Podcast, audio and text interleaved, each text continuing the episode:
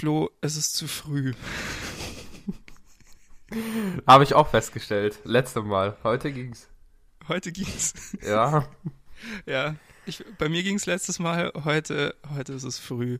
Für Studierendenverhältnisse ist 10 Uhr morgens äh, zu früh, um anzufangen. Aber wir haben so einen tollen Gast da heute. Für den machen wir das. Für den lohnt es sich aufzustehen. Ja, genau. Da lohnt sich auch mal reinzuhören. Ja, wir haben heute einen, ähm, also es ist ein bisschen schon fast wieder ein, ein, ein, wie soll man sagen, ein Stretchen der Regeln. Weil äh, der Gast, den wir heute da haben, mit dem habe ich durchaus schon öfter mal geredet. Ähm, ich habe mit dem Mann nämlich zusammen eine Lesebühne gemacht in Berlin. Und äh, ja, das ist ein sehr faszinierender Mensch. Ich weiß aber kaum was so über seine Lebensgeschichte. Da hat er immer nur so Andeutungen gedroppt, die ähm, sehr verheißungsvoll klangen, dass da irgendwie eine sehr interessante Geschichte steckt. Von daher bin ich sehr gespannt heute, wenn wir mal nicht nur über Schreiben und Line-ups und welche Künstler gerade irgendwie super interessant sind, reden. Ja, ich kann nicht so viel dazu beitragen. Für ich nehme dann wieder mal eure Position ein, äh, liebe Zuhörer, weil ich absolut nichts über den Gast weiß. Jetzt, wo Ralf äh, das sagt, kommt klingelt, klingelt so langsam wieder. Da war ja mal was. Aber ich bin auf jeden Fall sehr gespannt, was über die Lesebühne zu hören, weil bisher hm. wurde die noch gar nicht wirklich angesprochen. Also es kam immer wieder so im Hintergrund, dass da mal was war, aber wirklich was da gemacht wurde, weiß ich bis heute nicht. Und ähm, ja, ansonsten freue ich mich auf interessante Geschichten, wie Ralf schon angeteasert hat. Genau, und wie immer ähm, machen wir es bei uns, auch bei unserem heutigen Gast so, dass wir aus unserem Fragen-Zufallsgenerator heraus zehn Fragen nehmen und die mit ihm durchsprechen und am Ende dauert der Podcast dann eben nur noch genau eine Minute, wenn wir mit den Fragen durch sind. Der Final Countdown. Yeah. Ich glaube, die Leute, ich glaube, unsere StammhörerInnen, ja, die kennen das Prinzip inzwischen. Aber es kommen ja vielleicht auch neue dazu, die hier anfangen.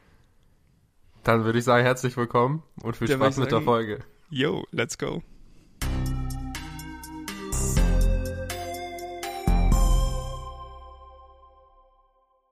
Und damit herzlich willkommen im Der erste Eindruck Podcast, Matthias Rische. Hi. Hi, schönen guten Abend.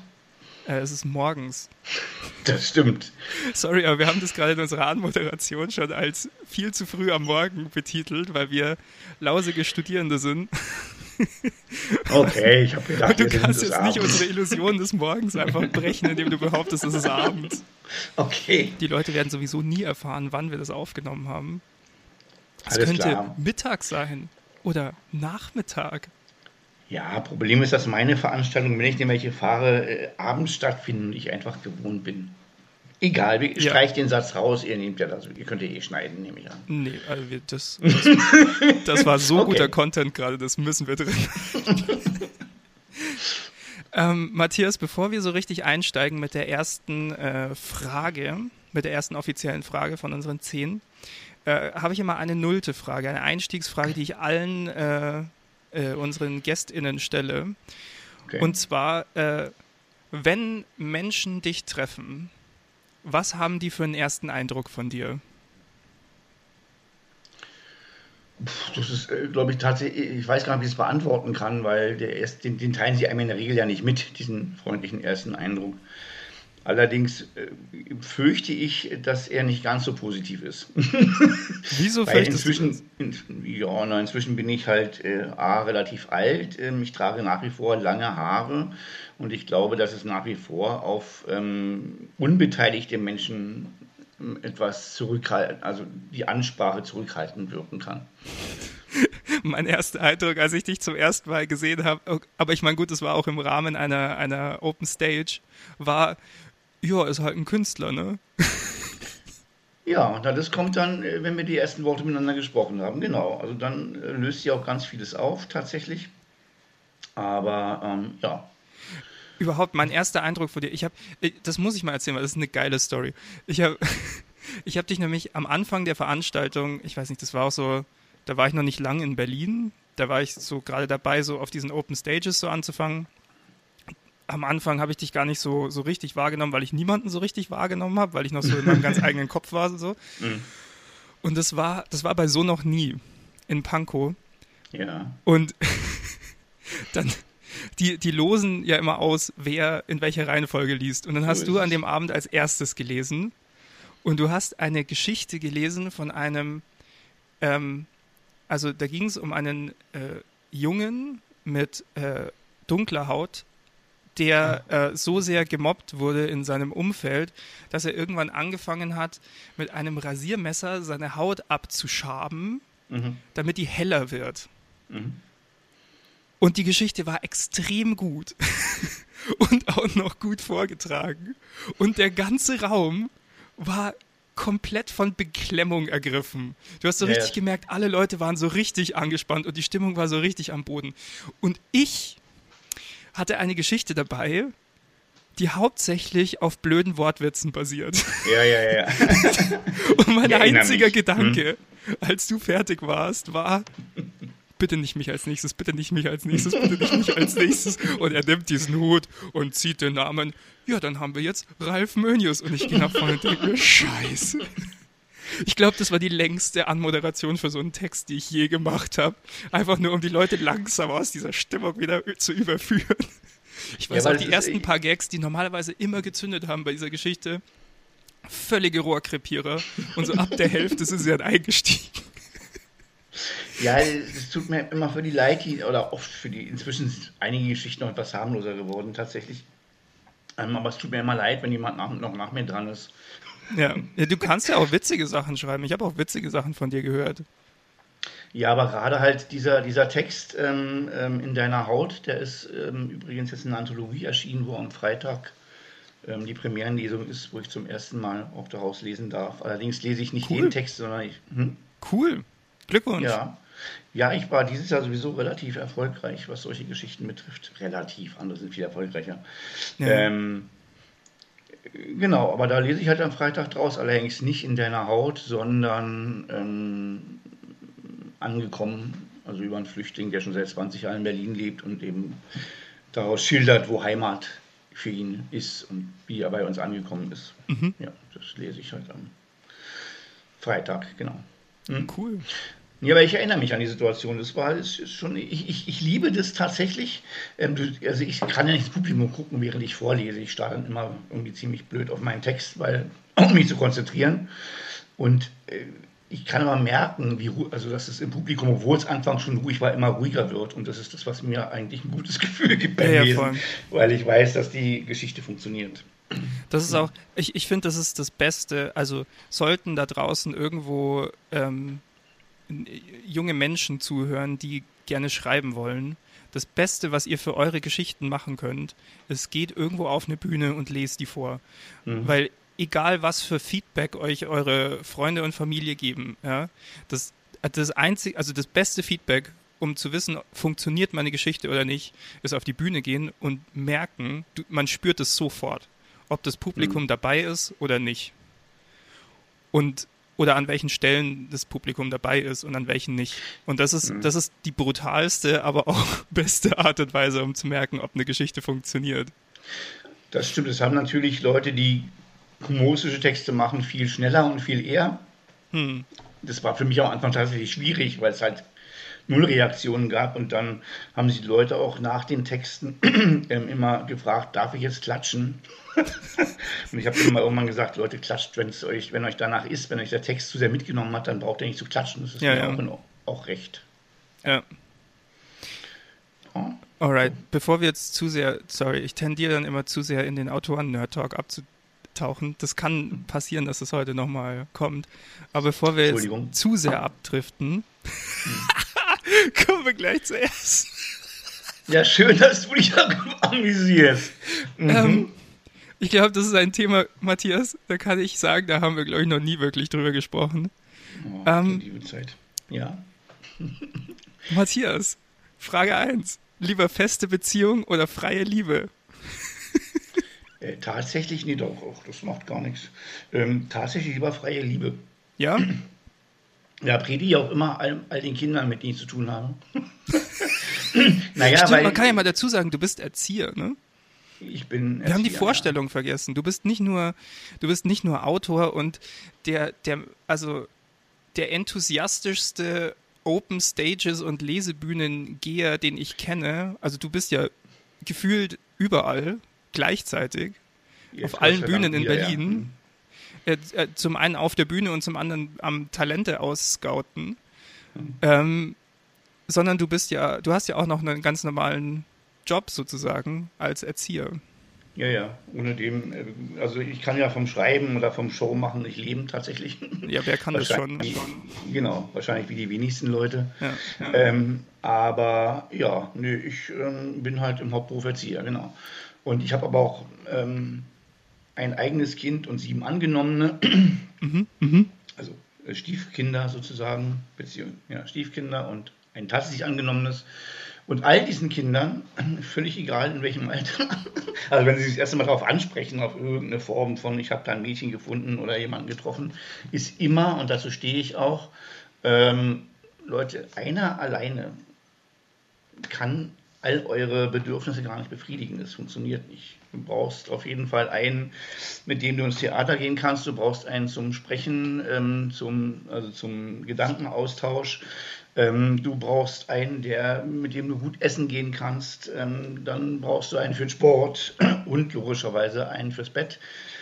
Ähm, insofern, ähm, nee, ich, ich denke, also ich glaube auch nicht, dass man sich festlegen kann ein Leben lang auf eine Person, mit der man zusammenbleiben möchte. Das muss ich mal meiner Freundin sagen. Ich Schatz, ich ziehe jetzt aus. Also nicht, Der Matthias also nicht dass ich gesagt. jetzt tausend Frauen um mich rumgeschert hätte und, oder Männer oder wie auch immer und mit denen ähm, oder diesen Sachen mache, aber ich glaube nicht daran, dass, dass es eins zu eins ähm, unter vier Augen alles stattfinden muss. Das glaube ich auch nicht, aber ich, also ich meine, also ich, ich merke bei mir, ich bin, was so ähm, ja, romantische oder auch sexuelle Beziehungen angeht, also ich habe schon versucht, das aufzubrechen, aber ich bin trotzdem irgendwie eher so monogam veranlagt. Weiß ich nicht. Also es ist so, ich, irgendwie funktioniert das bei mir besser als ähm, so mit mehreren Leuten dann irgendwie sowas, das ist, weiß ich nicht, das ist, für, das ist mir zu stressig. Also ich kann mich nicht auf so viele Leute auf einmal einstellen. Und, und ähm, aber ich habe halt, keine Ahnung, ich, ich finde, ich finde schon das wichtig, wenn man so in der Beziehung ist, dass man sich halt gegenseitig den Raum lässt, so eigene Personen zu sein. Und dann, keine Ahnung, meine Freundin hat halt so ihren Freundeskreis und ich habe meinen Freundeskreis und natürlich gibt es Überschneidungen und so weiter, ja. Aber man hat ja auch noch andere Menschen, mit denen man ähm, jetzt quasi, also ohne dann äh, mit denen jeden Abend äh, sich ins Bett zu legen und Ja. einzuschlafen, trotzdem sehr, sehr innige und intime Beziehungen hat ähm, und die man halt lange kennt und die einen so begleiten. Also ich bin ja ein bisschen älter als du, zum Ja. Glück. In dem Fall zum Glück. Und ich stelle seit Jahren tatsächlich fest, ähm, dass je jünger es wird, umso konservativer ähm, werden die Kids wieder. Ich glaube, dass sich dieses, ne, das waren ja im Prinzip in 50er, 60er Jahren, also meine Eltern, deine, weiß ich nicht, ähm, ähm, sehr konservativ und haben auf Benehmenregeln geachtet und auf, oh Gott, zieh dich bloß gut an, wenn du zum Vorstellungsgespräch gehst und du hast eine Beziehung zu haben. Und, ähm, und das hat sich ja ähm, irgendwann so ein bisschen aufgeweicht und ich glaube, dass es aber, es passiert so in Wellen. Ne? Also es gibt eine Generation oder Teile von, von, von Generationen, die das ähm, wieder aufleben lassen, diese bestimmte Werte wieder hochhalten wollen, ohne jetzt in eine politische Richtung zu driften, sondern einfach nur von der Lebenseinstellung her. ähm, und andere, die das eben komplett ablehnen. Ja, also ich kenne schon, also ich kenne schon auch durchaus Leute, die also so in meinem Alter oder noch ein bisschen jünger auch und so sind, die sagen, ich kann es überhaupt nicht, mich jetzt an eine Person zu binden, so. Aber ja, also ich glaube, statistisch gesehen ist es echt so, dass, also dass meine Generation oder noch, noch jünger Flo's Generation sozusagen, ähm, in, also erstaunlich viel auf feste Beziehungen geht. Ich finde es auch so krass. Ich studiere ja jetzt seit einer Weile äh, wieder hier in Bayreuth und ich bin ja, ich bin ja in einem Studiengang mit vielen Leuten, die so, ich sage mal, acht bis zehn Jahre jünger sind als ich. Und ich, ich bin schockiert, ja. Die sind alle so Anfang 20 und die sind alle in festen Beziehungen gefühlt. Ja, ja. Und mhm. ich denke mir so, hä, ist jetzt nicht die Zeit, um wild zu sein und sich auszuleben? Und dann denke ich mir, naja, warst du wild und hast dich ausgelebt? Und dann, naja, okay. Ja, oder? Das war halt schon früher, weil, also wenn man davon ausgeht, ja, okay. dass, die Pubertät ja, dass die Pubertät ja auch immer früher äh, einsetzt sozusagen und ich streckenweise meinen zwölfjährigen Neffen daran hindern muss, auf Frauen zu springen. Ähm, naja. Ähm, es kann natürlich sein, dass sie das schon längst hinter sich haben. Ja. Und mit 18 abgeschlossen haben, im Prinzip ihre, ihr Austoben. ähm, ja. Also das mit dem Springen ist vielleicht problematisch. Ansonsten, also, also, also eine Sexualität zu entwickeln ist ja okay, aber ich glaube, das mit dem Anspringen, das ist, das ist was, was gesellschaftlich sich nicht mehr so trägt.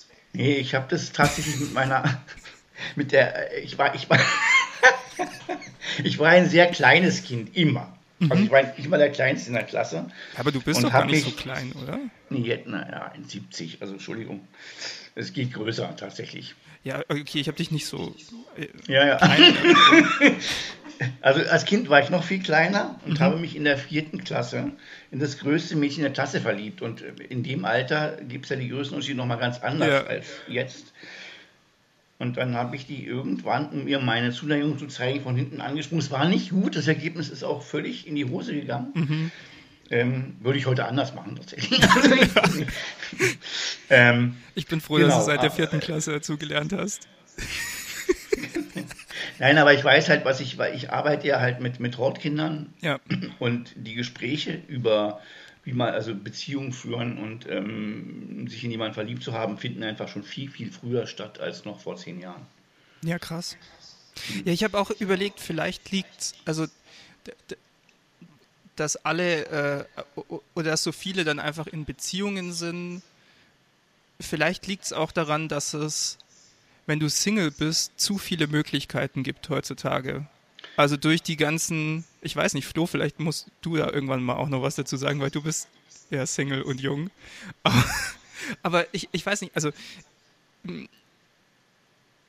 ich, bin jetzt schon echt seit einer ganzen Weile nicht mehr Single, das ist halt irgendwie so das Problem. Aber wenn ich mir jetzt vorstellen müsste, okay, ich müsste mich jetzt einarbeiten in Tinder und diese ganzen Sachen, ich weiß nicht. Okay. Das ist halt so, da, da, da hast ja. du halt in, also so eine Beziehung gibt ja dann auch eine gewisse Stabilität und du hast nicht diesen ganzen Overload an Dingen. Richtig, das ist vielleicht eher äh, der, der Punkt, warum die immer früher anfangen. Also A ist die Situation ja gerade sowieso generell ähm, unsicherer geht es ja eigentlich kaum. Und ähm, dass, dass eine Beziehung einfach eine gewisse Sicherheit bietet, sich irgendwo ja. anzukommen und irgendwo fallen lassen zu können. Ich denke auch, dass das wobei das ist jetzt seit anderthalb, seit, seit zwei Jahren so, aber ähm, ich kann mir durchaus vorstellen, dass so ein Sicherheitsbedürfnis ähm, in dieser Zeit auch wieder da ist, wo man sich einfach viel schneller und viel eher auf andere einlässt, als ja, voll. wenn das nicht so wäre. Ja. Also ich bin da vielleicht ein schlechtes Beispiel jetzt, weil viele bei mir im Studiengang auch in äh, festen Beziehungen sind. Aber was ich, was ich nur sagen kann, dass es bei mir jetzt nicht mal, also das, was Ralf gesagt hat, stimmt schon, dass du halt einfach zu viele, zu viele Sachen hast äh, oder Möglichkeiten. Und halt auch gerade bei, bei deinem Studiengang, äh, weiß ich böse gesagt, sehen alle, sehen alle gut aus und da jetzt äh, mit allen dann erstmal tiefgründigere Gespräche zu führen. Ähm, hatte ich jetzt auch während Corona nicht die Zeit, aber eben, das ist halt eigentlich so das Problem jetzt bei mir gewesen. Es war halt auch viel Pech äh, mit dabei oder halt mhm. auch nach der Schule bin ich dann auf Reisen gegangen mit einem Kumpel. Da kannst du jetzt halt irgendwie, ja klar, kannst dich austoben, aber das Fest jetzt kannst du nicht wirklich machen. Dann danach äh, war ich wieder arbeiten irgendwie bei mir im Dorf, aber sind alle halt weggezogen, die ich irgendwie kannte. Und äh, ja, weiß nicht, mit der jüngeren, jüngeren konnte ich irgendwie halt nichts anfangen dann bei mir auf dem Dorf.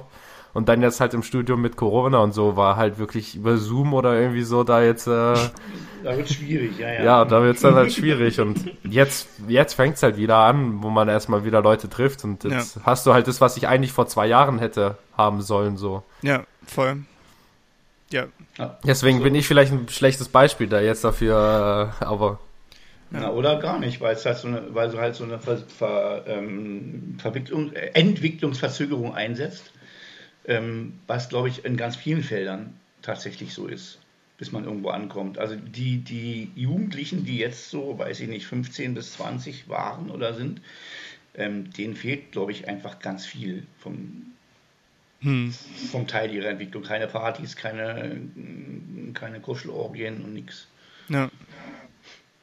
Ja, ja, ich merke es gerade, also dadurch, dass jetzt, also gerade auch hier äh, an, im Uni-Umfeld und so, da hat die, die Uni sich auch sehr bemüht, also im Sinne von ganz oft dann Impfungen angeboten und so weiter. Also es sind jetzt einfach sehr viele geimpft und so und du merkst so richtig, ähm, also ja, langsam gehen einfach die Partys und die, die WG-Hangs und die Spieleabende und was auch immer gehen halt wieder los. Okay, WG-Hangs, weil es bestimmt wie so ein Boomer-Wort, wenn Flo so grinst. Ja, wie ein Wort, was ich noch nie gehört habe. Ja, ja. Äh, du weißt, was ich damit meine. Ja. ja, ja, ich weiß es. Also diese, diese, diese Dinge, dass man halt wieder unter Menschen kommt, gehen halt los und das ist schon ähm, irgendwie ganz nett, sag ich mal. Ja, grundsätzlich äh, finde ich das auch. Andererseits, ähm, ich weiß die ersten Male, also als wieder so ein bisschen aufgemacht wurde, ich weiß nicht, vor, vor drei Monaten oder so, oder vor, vor einem knappen halben Jahr, ähm, und ich dann wieder einkaufen, also ich bin auch vorher einkaufen gegangen, aber ja, als ich dann einkaufen ging und plötzlich feststellte, wie voll die Straßen sind, das war auch, also zumindest hier in Berlin, gewöhnungsbedürftig. Ja. Tatsächlich. Ich war gestern auch, äh, ich bin gestern mit dem Zug hierher gefahren nach Bayreuth und ich war auch ein bisschen überfordert bzw. schockiert, ähm, wie voll die Züge an einem Freitag, Freitagmorgen, Nachmittag waren. Ja, ja. Ähm, hm. ja. ja, es ist auch immer noch, also ich weiß nicht, ich habe ich hab im Moment, das ist so krass eigentlich, wie schnell man sich dann daran gewöhnt hat, aber im Moment ist es echt, wenn ich so ähm, zum Beispiel jetzt in eine fremde WG reinkomme oder sowas. Ja, also wir hatten jetzt äh, vor kurzem hier so eine, so eine kleine Veranstaltung von der Uni, wo man halt so ein bisschen durch so WGs gezogen ist und dann sind da irgendwie halt mehr als nur so eine Handvoll Leute und man kommt da rein und niemand hat eine Maske auf. Das ist erstmal irgendwie befremdlich gerade. Es ist so, also ich bin es einfach nicht mehr gewohnt. Aber das kommt wahrscheinlich wieder. Hm. Ich bin sehr froh darüber tatsächlich. Und das andere Beispiel ist, oder beziehungsweise, nee, das andere Beispiel ist, ähm, ich weiß gar nicht, ob du, ach Gott, wie heißt der, meinen dänischen Freund kennst, der hat auch ab und zu auf meinen Veranstaltungen Musik gemacht. Ähm, der ist ja, der, der, der wackelt so zwischen Dänemark und ähm, Deutschland hin und her mhm. und ist am Sonntag wieder nach Deutschland gekommen und Dänemark ist ja offen seit ähm, drei Monaten oder so. Nee. Ähm, bei einer Inzidenz von 120 haben die gesagt, nö, wir haben unser Ziel erreicht, alle Masken weg, alle gesellschaftlichen Beschränkungen aufgehoben.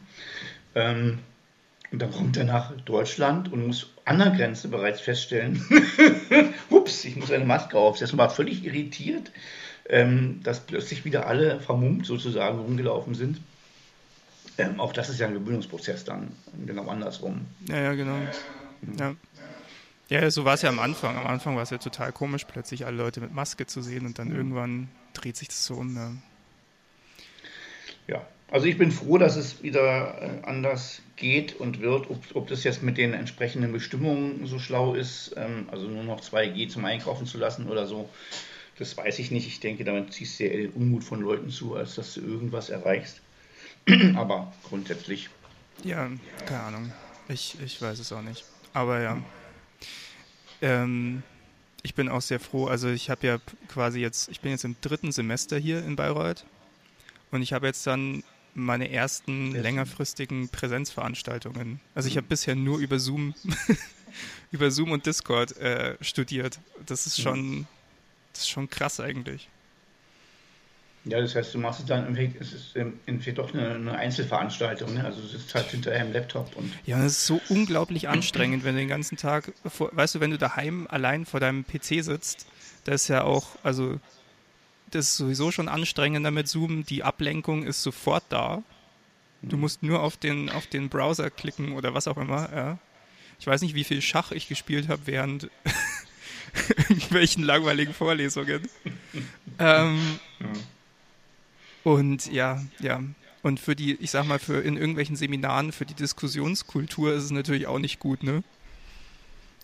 Ja, vor wenn allem, man die ganze Zeit nur so drüber redet, hört man mich? Hört man mich? Kann man mich hören?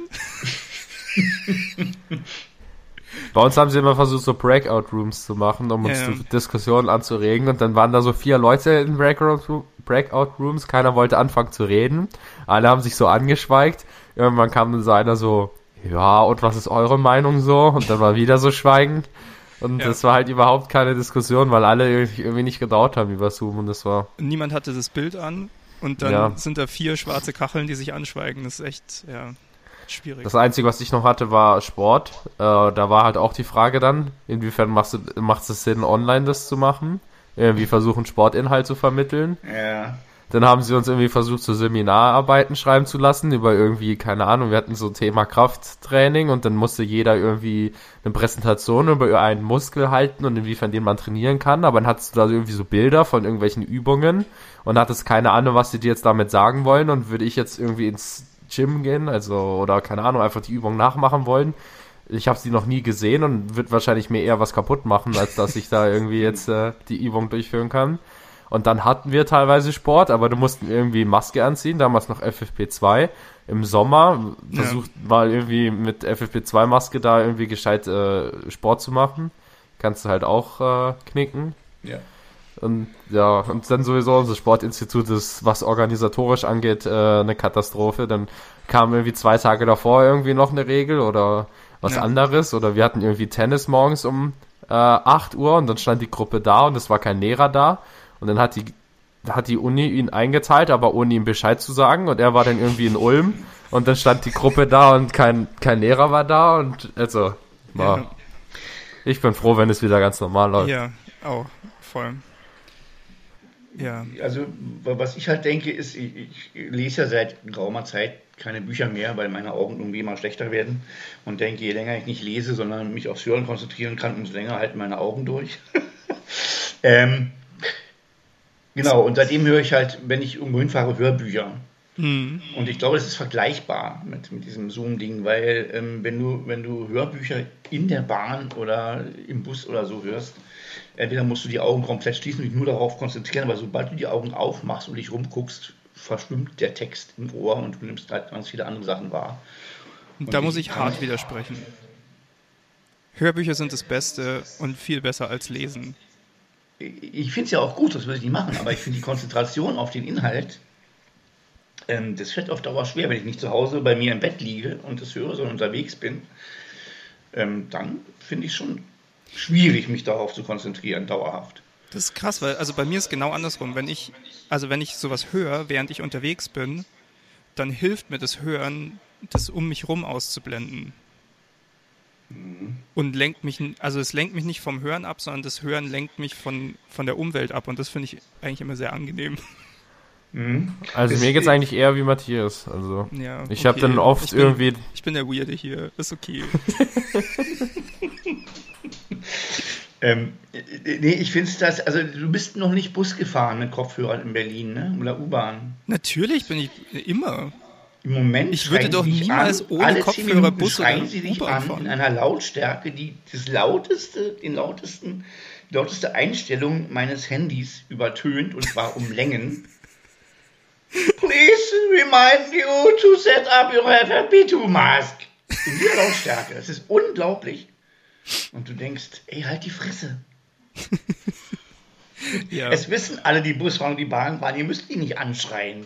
Ja. Ja, und das ist halt alle drei Stationen so und du denkst, geht's noch? Ja. ja. Okay. Gut, also ich finde, das war jetzt eine gute Diskussion zur freien Liebe. Deswegen, ja. ähm, deswegen gehen wir mal zur nächsten Frage weiter. Oh, das ist eine schöne Frage. Mit der hatten wir schon viel Spaß. Ähm, Matthias, was für eine Frage sollten wir dir heute auf keinen Fall stellen?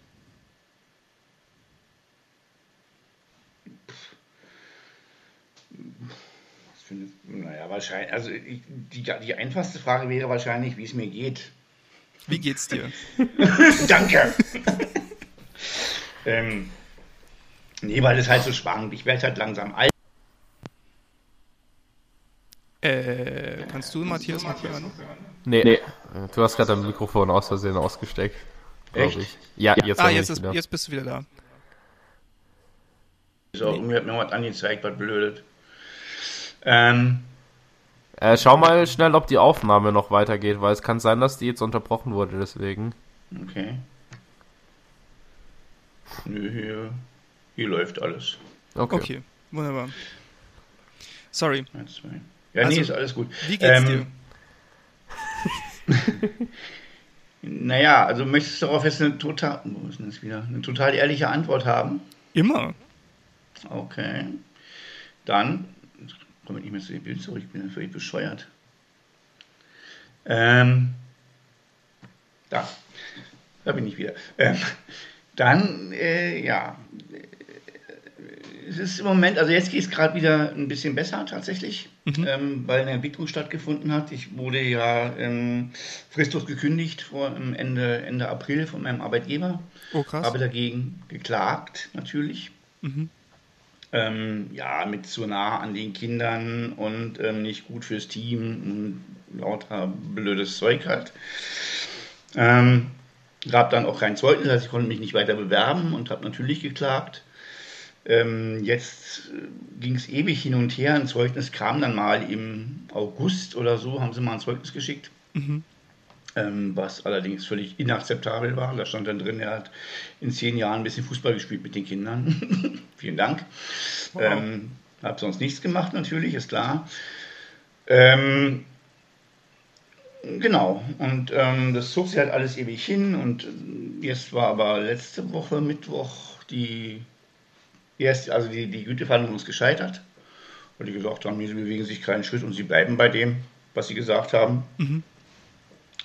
Und jetzt bin ich halt arbeitslos seit 26.04. offiziell und hatte letzte Woche Mittwoch eine Gerichtsverhandlung, ähm, wo die Kündigung, die fristlose Kündigung aufgehoben worden ist, wo die reguläre Kündigung aufgehoben worden ist und wo das Gericht gesagt hat, so Leute, jetzt zahlt A Gehalt nach und B eine Abfindung in Höhe von 13.800 Euro und ähm, dann gehen wir weiter.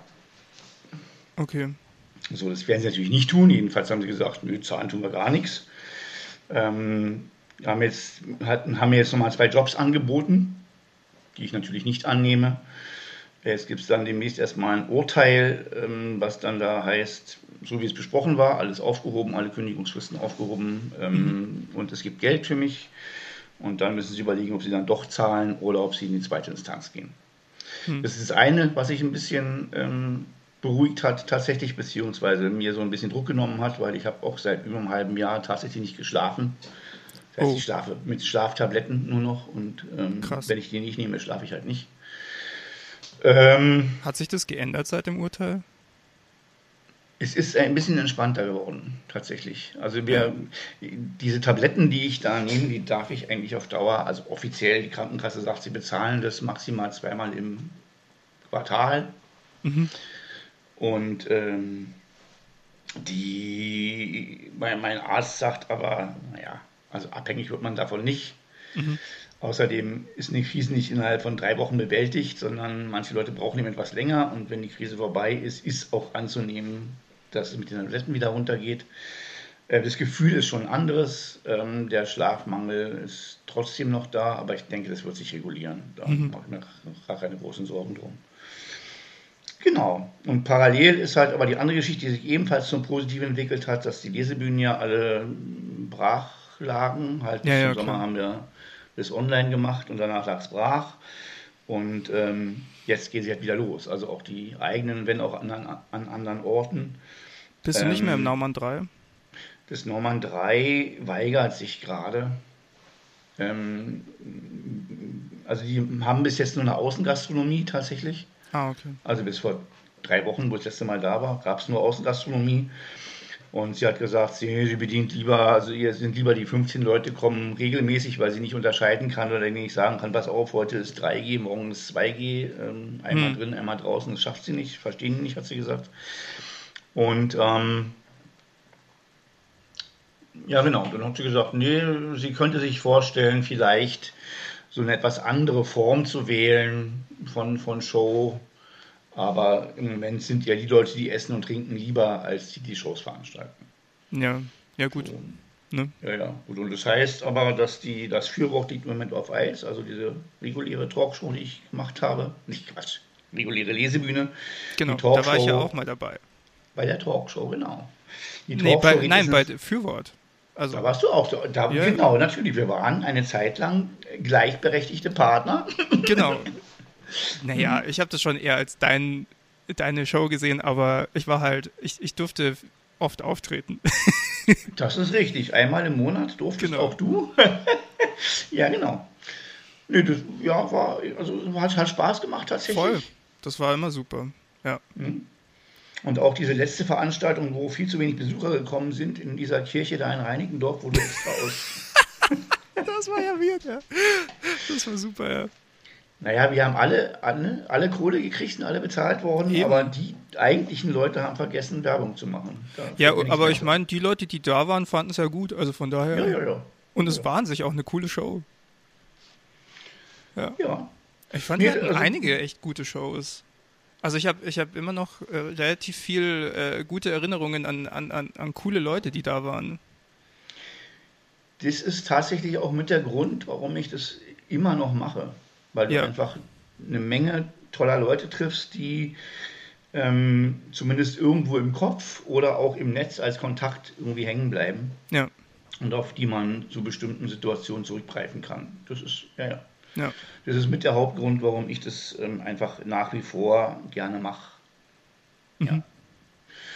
Und die, die, die, die Talkshow fängt jetzt wieder an im B1. B1 ist so ein Kunstforum nennt sich das, ist so ein kleines, winzig kleines Theater mhm. in Schöneberg.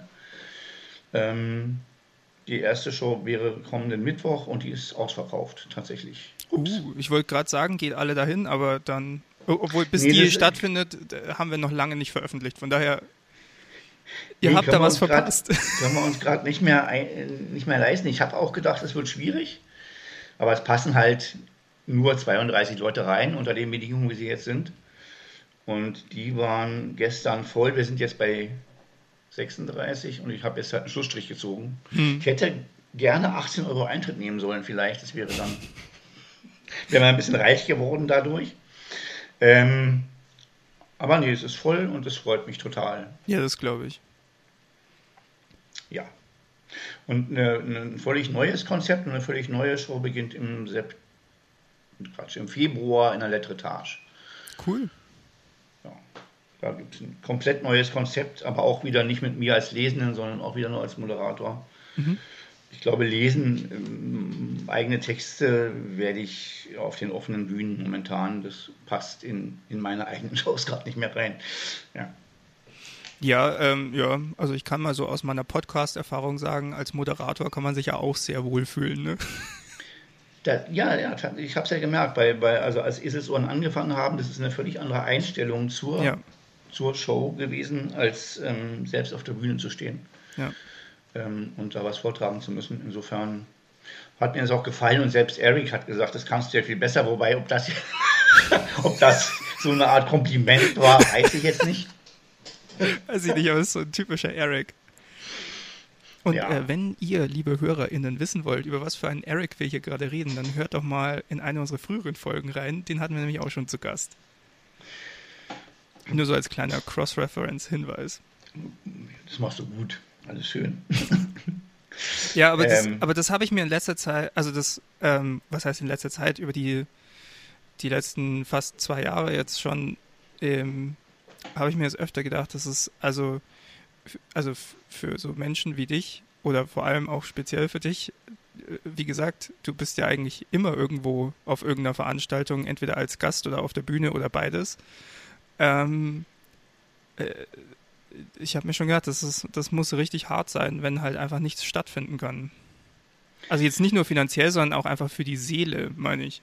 Ja, finanziell habe ich davon ja sowieso nichts. Genau. Außer nächsten, nächsten Freitag habe ich ein bisschen was davon, aber ähm, da kriege ich für 15 Minuten Lesen 500 Euro. Das ist sehr gut. ähm, Nee, aber ich habe es ja eh nicht fürs Geld gemacht. Ja, ja klar. Und, und diese, das, was wir vorhin schon hatten, ähm, dieser Austausch über, über Zoom, du hast dann, am Anfang war es ja noch relativ viele Leute, immer so 14, 15, 16. Ähm, gegen Ende waren es dann die Moderatoren und die Gäste und vielleicht noch einer. Hm. Ähm, wobei die wirklich klasse waren, die Gäste, die ich hatte über, ja. über Zoom. Und du hast natürlich die hinten raus über Facebook, hast du dann gesehen, da haben dann 2000 Leute gesehen oder 4000 oder 7000 Leute. Aber es hilft ja für die eigentliche Veranstaltung nichts. Nee. Und es ist auch so, es ist einfach nicht, also es ist, es ist einfach ein komisches Feeling über Zoom. Also ich, ich war auch ein Teil von ein, zwei so Sachen, die dann über Zoom stattgefunden haben und das ist einfach, ich weiß nicht, du sitzt halt doch einfach nur daheim, ne? Ja, ja, eben. Ich meine, und das ist so, Vorteil, du musst nicht mehr nach Hause, zu, mehr nach Hause fahren, kannst auch einen Surfschuss machen, liegst, ins Bett, liegst im Bett, ja. musst nicht mehr durch die kalte Nacht düsen, aber ansonsten... Du musst nur obenrum angezogen sein. Ja, das ist richtig, warte. Ja, ja. genau. Hm. Ja, also insofern ähm, hat mir das schon gefehlt tatsächlich. Und ja, ich bin auch froh, als jetzt hier wo, wobei ich weiß gar nicht so genau die, also es geht sehr lang, ich weiß nicht, wie es in Bayreuth ist, ähm, oder in Regensburg. Aber hier geht es sehr, sehr langsam wieder los, finde ich. Also ich habe das Gefühl, außer jetzt die Wagner-Festspiele, macht es für Bayreuth nicht so viel Unterschied, ob Pandemie ist oder nicht, was die Veranstaltungsdichte angeht. okay. Also nein, also das stimmt jetzt auch nicht ganz. Im, im, gerade im Rahmen der Uni geht halt viel wieder los. Also da gibt es so ein, zwei Veranstaltungsorte und die ganzen studentischen Sachen sind wieder da. Aber so in der Stadt gibt es tatsächlich sehr wenig. Also Bayreuth nee, ist echt, also Bayreuth ist halt einfach winzig. Also nee, es ist, ist winzig klar, und es ist stockkonservativ. Das, da, also da, da, da, es, es steht, besteht auch hier ganz wenig Austausch zwischen den Studierenden und der Stadtbevölkerung. Also man wohnt auch einfach nicht nah beieinander gefühlt. Die meisten okay. Studierenden wohnen halt bei der Uni, das ist wie so eine kleine eigene Stadt da außen rum.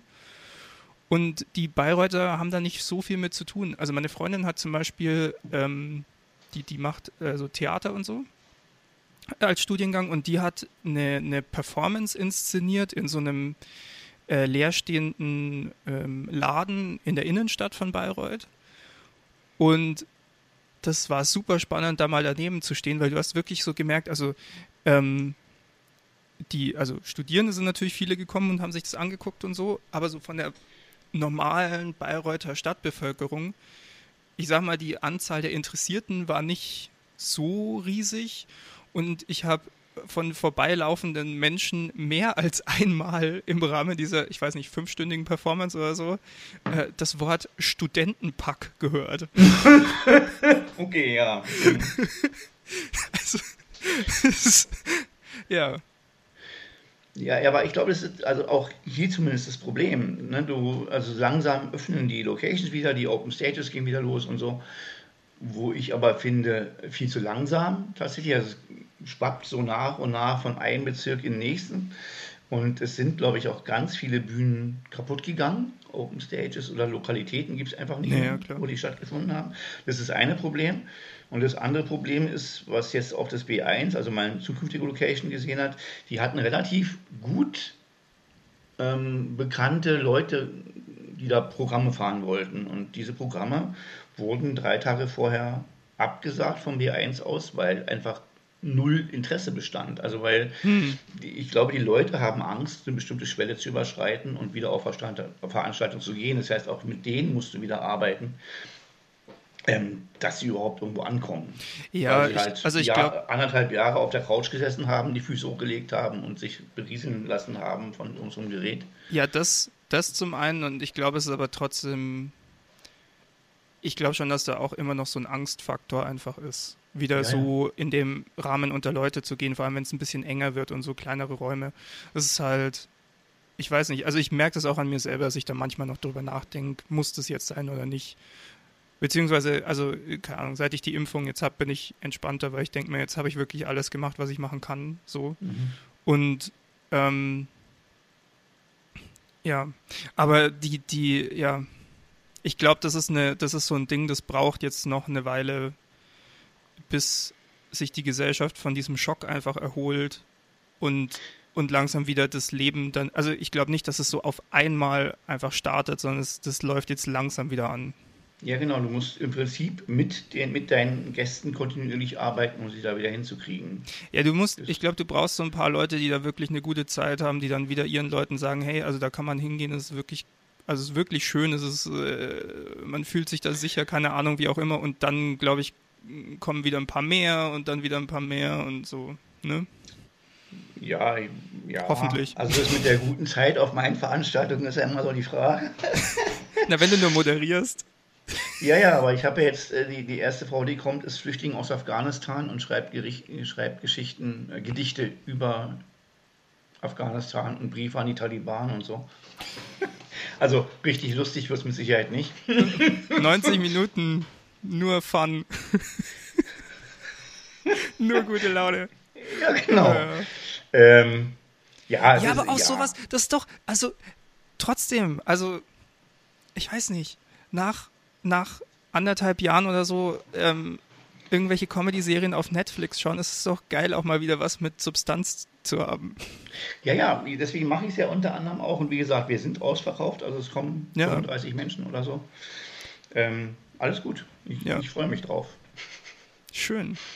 Aber schön zu hören, dass es aufwärts geht. Ja. Allgemein. Also den Eindruck habe ich total. Ich weiß nicht, wie das ist mit, mit 2G ist, ob man dann, ob, ob da so die Geschichte ist, dass doch eher Leute ausgeschlossen werden ähm, oder ob die dadurch motiviert werden, sich impfen zu lassen oder was auch immer. Das war ich zu bezweifeln tatsächlich. Für die Veranstaltungsorte ist es mit Sicherheit schlau. Ja. Aber ich glaube, Leute, die bisher also ich glaube, Leute, die eine sehr starke Meinung zum Impfen haben, werden sich dadurch nicht überzeugen lassen. Ich glaube eher so Leute, die so ein bisschen unentschlossen sind, beziehungsweise so aus Bequemlichkeit das noch nicht gemacht haben oder so, kann man vielleicht kriegen. Aber keine Ahnung. Ich, äh, ich hatte diese, diese Diskussion auch schon sehr oft und ich habe immer noch keine Ahnung.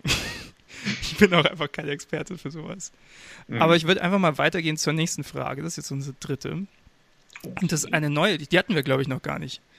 Ähm, Du darfst dir jetzt einweihen. Matthias, was kannst du am besten? Oh. Können wir es dabei belassen? ja, genau. Nächste Frage. Oh. Nein. Perfekte Reaktion. ähm, schön, dass wir alles vorher abgesprochen haben. Das macht Sinn. Ähm, Nein, also ich denke, ich, ich kann ja eh nicht so richtig viel, glaube ich. Also inzwischen kann ich äh, relativ viele Sachen in einen Topf schmeißen und es schmeckt. Also Kochen geht inzwischen relativ gut, viel besser als früher. Cool. Ähm, ich glaube, ich kann wirklich gut schreiben. Hm, und ähm, ich kann in Kindern lesen, wie es ihnen geht. Das hört sich jetzt ein bisschen blöd an, aber ähm, manchmal reicht es, denen in die Augen zu gucken und ich weiß, wo ich ansetzen muss. Das ist immer so schwierig, das irgendwem zu vermitteln. Nein, also speziell, ja, speziell ja. den Leuten, mit denen man dann arbeitet oder den Kollegen zu sagen, pass auf, wir müssen mit dem, dem Kind jetzt so und so vorgehen, damit es in die Bahn geht, in die es ja. selber will.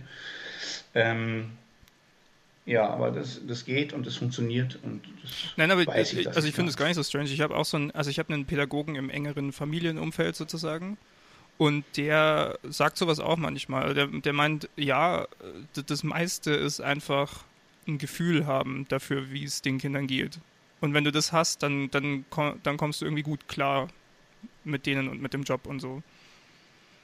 Ja, wobei natürlich manchmal das dazu führt, dass du Geschichten ihnen anbieten muss, die man keinem anderen Kind anbietet. Aber das ist grundsätzlich, also mir ist es völlig wurscht. Ich bin eh für, für eine Schaffung von Größe. Also natürlich braucht die Gesellschaft Solidarität, gar keine Frage. Mhm. Aber ich glaube, in der Erziehung selber ähm, bin ich weg von diesem konformistischen Erziehungsgedöns. Das, ähm, also alles, alles zu vereinheitlichen, alle stehen stramm, alle kriegen die gleichen Strafen fürs gleiche Ver Vergehen, das ist völliger Unsinn. Macht völlig an der Realität von Kindern und Menschen und Zukunft vorbei. Ja, denke ich auch. Also die, die, also Menschen sind halt unterschiedlich, ne? Muss ja, ja genau. auch unterschiedlich mit agieren. Da, das sehe ich auch. Also, ja. Ähm, cool. Dann Oh, auch eine spannende Frage. Frage Nummer vier. Ähm, nach welchem Elternteil kommst du mehr? Ähm, ist in dem Fall tatsächlich schwer zu sagen. Also eigentlich möchte ich nach gar keinem meiner Elternteile kommen. Das ist. ähm, ich glaube, damit bist du so nicht allein auf der Welt. nee, ich finde Falls meine Eltern so zuhören, toll. ich sage nicht, dass ich Teil dieser Gruppe bin. nee, ich hab's. Alles gut. Ähm, nee, also mein, mein Vater ist ja mit zweieinhalb, äh, als ich zweieinhalb war, hat er sich aufgehängt. Insofern kann ich dir gar nicht sagen. Oh, okay. Mhm. Ähm, ob ich so danach komme, wenn es nach meiner Mutter geht, die dann sagt, ähm, ja, du bist ein Spieler und ein Säufer, dann komme ich wohl nach ihm. okay. Ähm, aber ich kann auch meine Mutter nicht leiden, insofern ist es egal. Ähm, mein Stiefvater, der dann relativ zeitnah eingesprungen ist, aber mit meinen Genen ja nichts zu tun hat, mhm. ähm, die, die hat sozusagen gemeinsam mit meiner Mutter so eine, so eine arg kapitalistische Linie gefahren. Also es sind nur die Leute gut, die Geld haben und guck mal, wir, wir fahren nach Kenia, ähm, lassen uns da einschließen in ein Fünf-Sterne-Hotel und ärgern uns über die Schwarzen vom Zaun. Und mhm. ähm, der, äh, ich habe dem, hab dem Kellner da 20 Euro in die Hand gedrückt, damit er uns regelmäßig morgens an den Pool unseren Lieblingsdrink bringt. Das mhm. ist alles, das ist die Einstellung meiner Eltern tatsächlich. Und ähm, da bin ich einfach falsch. Mhm. Also da kann ich mich weder mit identifizieren, ähm, noch dem nacheifern, noch sonst irgendwas. Vielleicht am ehesten, wenn man so eine Beziehung herstellen, also eine Verwandtschaftsbeziehung herstellen mag, dann vielleicht zu meiner Oma, die eigentlich meine Tante ist. Also die ist halt 19 Jahre älter als meine Mutter. Mhm. Und von daher war sie für uns immer Oma und nicht Tante. Mhm. Weil eine andere Oma gab es nicht. Mhm. Ähm, genau, und die war, die war sehr sozial, die war Krankenschwester, die ähm, ist mit uns in Urlaub gefahren, die hat eigentlich alle schönen Sachen mit uns gemacht ähm, und hat dann auch das, was sie für wichtig hielt, nämlich ähm, auf andere Leute zu schauen und ähm, zu gucken, dass es vielen Leuten gut geht, äh, uns näher gebracht, also mir jedenfalls. Und von daher würde ich mich, wenn ich mit, mich mit irgendwem identifizieren soll, dann wäre es Tante Elfriede. Aber die ist, Tante Elfriede ist auch schon einige Jahre tot. Trotzdem Shoutout an Tante Elfriede. Ja, genau. Hast, hast du Geschwister? Ja. Wie, wie ist die Beziehung mit denen? Beziehungsweise kannst du dich mit denen vielleicht eher identifizieren? Also ich habe einen Zwillingsbruder tatsächlich, der zehn Minuten älter ist, was er mich hat allerdings auch immer merken lassen. Seid ihr eineig? Nein. Ah. Das dachte ich ganz lang. Aber also er ist 10 cm größer, er ist ähm,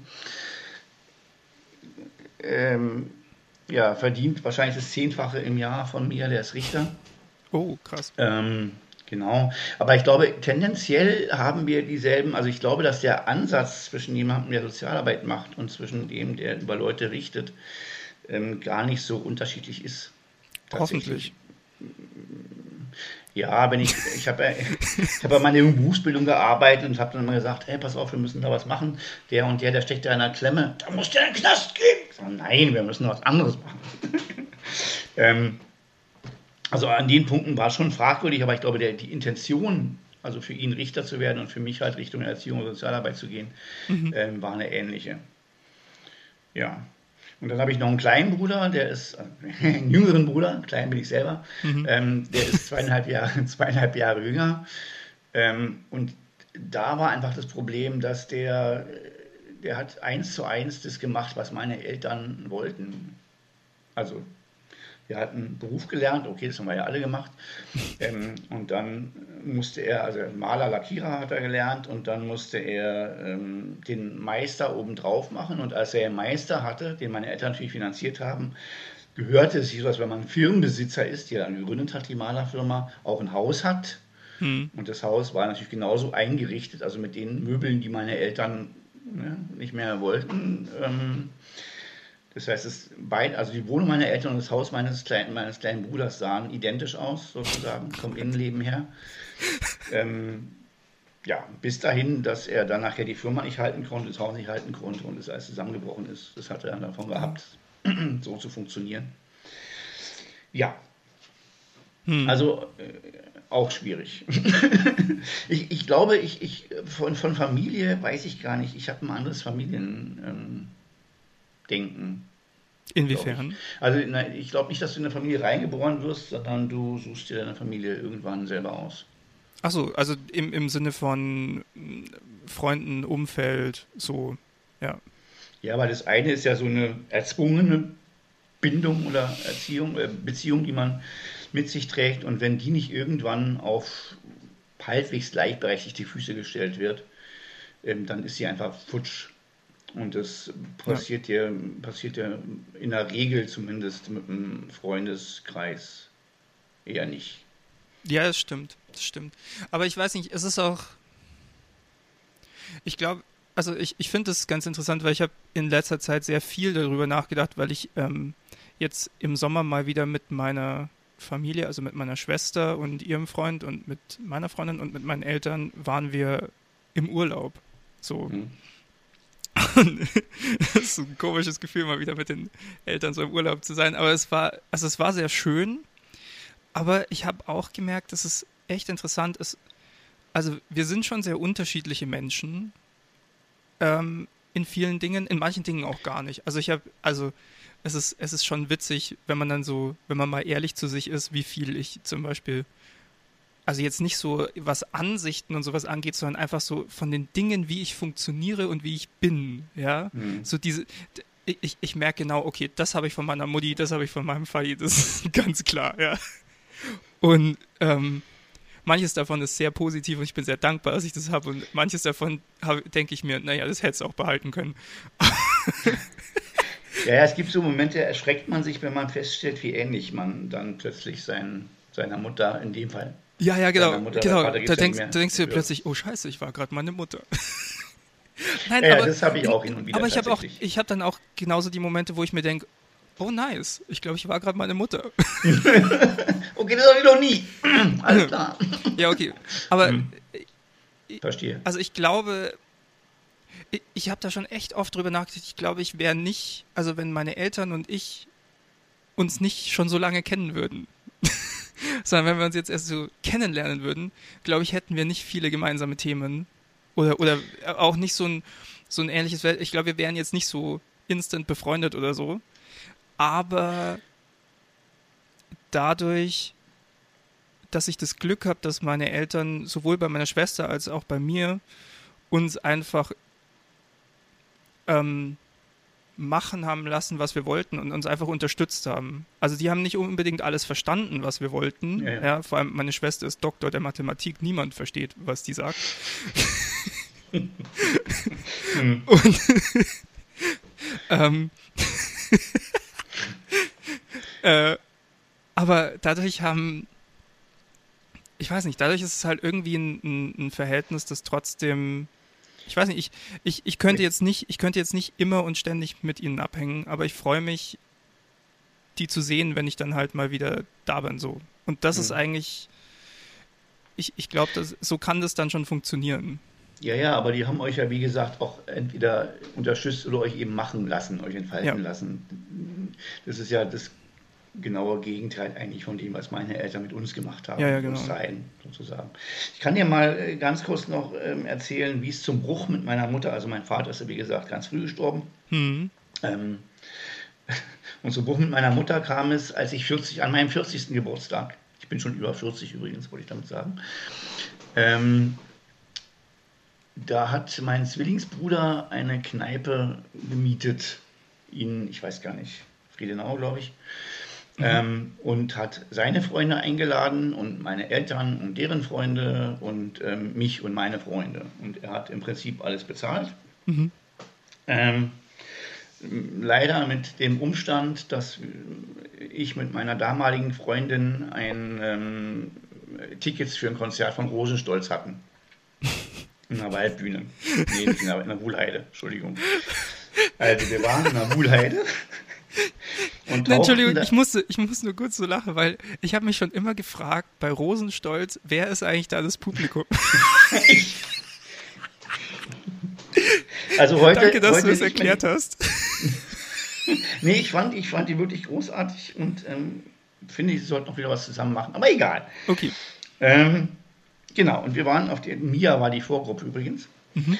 Ähm, und wir waren dann, irgendwann haben uns danach, waren gut gelaunt und war ein tolles Konzert in der Buhlheide und sind dann eben nach Friesenau gefahren, was ewig gedauert hat und waren dann so kurz vor zwölf, also vor Anschlag, dann sozusagen Mitternacht ähm, in dieser Kneipe angekommen.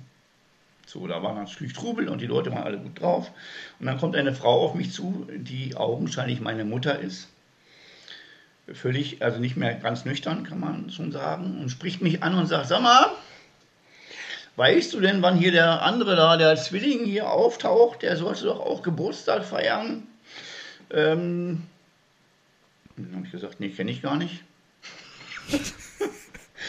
und dann hat sie gesagt, okay, ich guck mal weiter. Und das war der Punkt, wo ich gesagt habe, in Ordnung. Wenn ich jemals so besoffen sein sollte, dass ich meine Kinder nicht wiedererkenne, dann ist was schiefgelaufen. Und ich sage mal, ich erkenne meine Kinder immer wieder. Hm. Ja, und, und, du, du redest wahrscheinlich auch nicht über deine Kinder als der Zwilling von dem da. Nee. Ja. Nee, nee. Genau, und das, das war das letzte Mal, dass ich mein, meine Mutter gesehen und gesprochen habe. Und ja, mhm. das muss ich auch tatsächlich nicht mehr haben. okay. ja. Weil das sagt, glaube ich, einiges über die Einstellung von ihr zu ihren Kindern, die ja eigentlich ihr gehören sollten, nach ihrer Auffassung äh, aus. Ja. Ja. Okay. Dann würde ich sagen, kommen wir von daher mal zu einem bisschen leichteren Thema. Vielleicht. Mal schauen. Äh, und zwar, das ist auch eine neue Frage, die hatten wir, glaube ich, auch noch nicht. Ähm, was steht denn ganz oben auf deiner Bucketlist? Also was Bucketlist kennst du, oder? Diese Liste, wo drauf steht, was man schon immer mal machen wollte, so diese, diese was ich aber machen sollte oder was, was ich. Äh, Schon immer mal machen, machen wollte, so die, die großen Träume, die man sich mal so erfüllen wollte im Leben.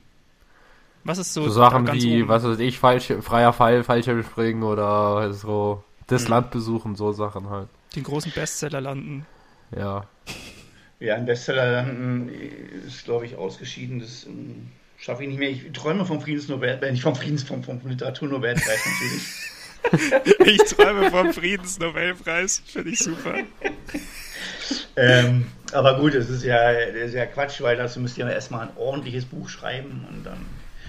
Ähm, nee, aber ein Traum, den ich bis jetzt immer noch nicht geschafft habe, zu verwirklichen, obwohl es wahrscheinlich inzwischen gar nicht mehr so, so anstrengend wäre, ist Island. Ich möchte gerne mal nach Island und nackt mm. in ein Gazierba baden, mitten auf so einer Hauptstraße. ähm, ja, ich kenne einfach ganz viele, einige tolle isländische Menschen, mhm. die ich in meinem Leben kennenlernen durfte. Und ähm, ich glaube, über die Menschen bekommst du auch immer ein Gefühl für, für ein Land, aus dem sie kommen. Hm. Und dann wird das Land spannend.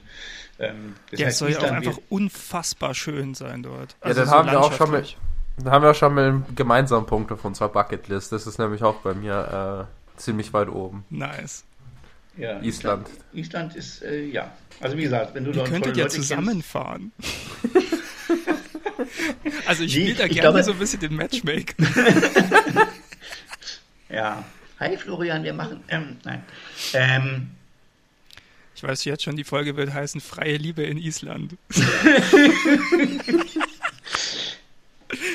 äh, jetzt bin ich raus. Entschuldigung, du willst, so, nee, du willst nee, nach Island war, fahren. Ja, ja, nee, es war mal, glaube ich, relativ schwierig, weil allein der Flug dahin Unmenge gekostet hat. Mhm. Ähm, aber das hat sich inzwischen halbwegs reguliert. Von daher könnte man theoretisch inzwischen das Ziel durchaus erreichen. Also einmal ist es natürlich Reykjavik, weil Reykjavik ein, ein offensichtlich ähm, nie endender Pool an Kreativität ist mhm. und an künstlerischen Freiheiten, die die da offensichtlich haben.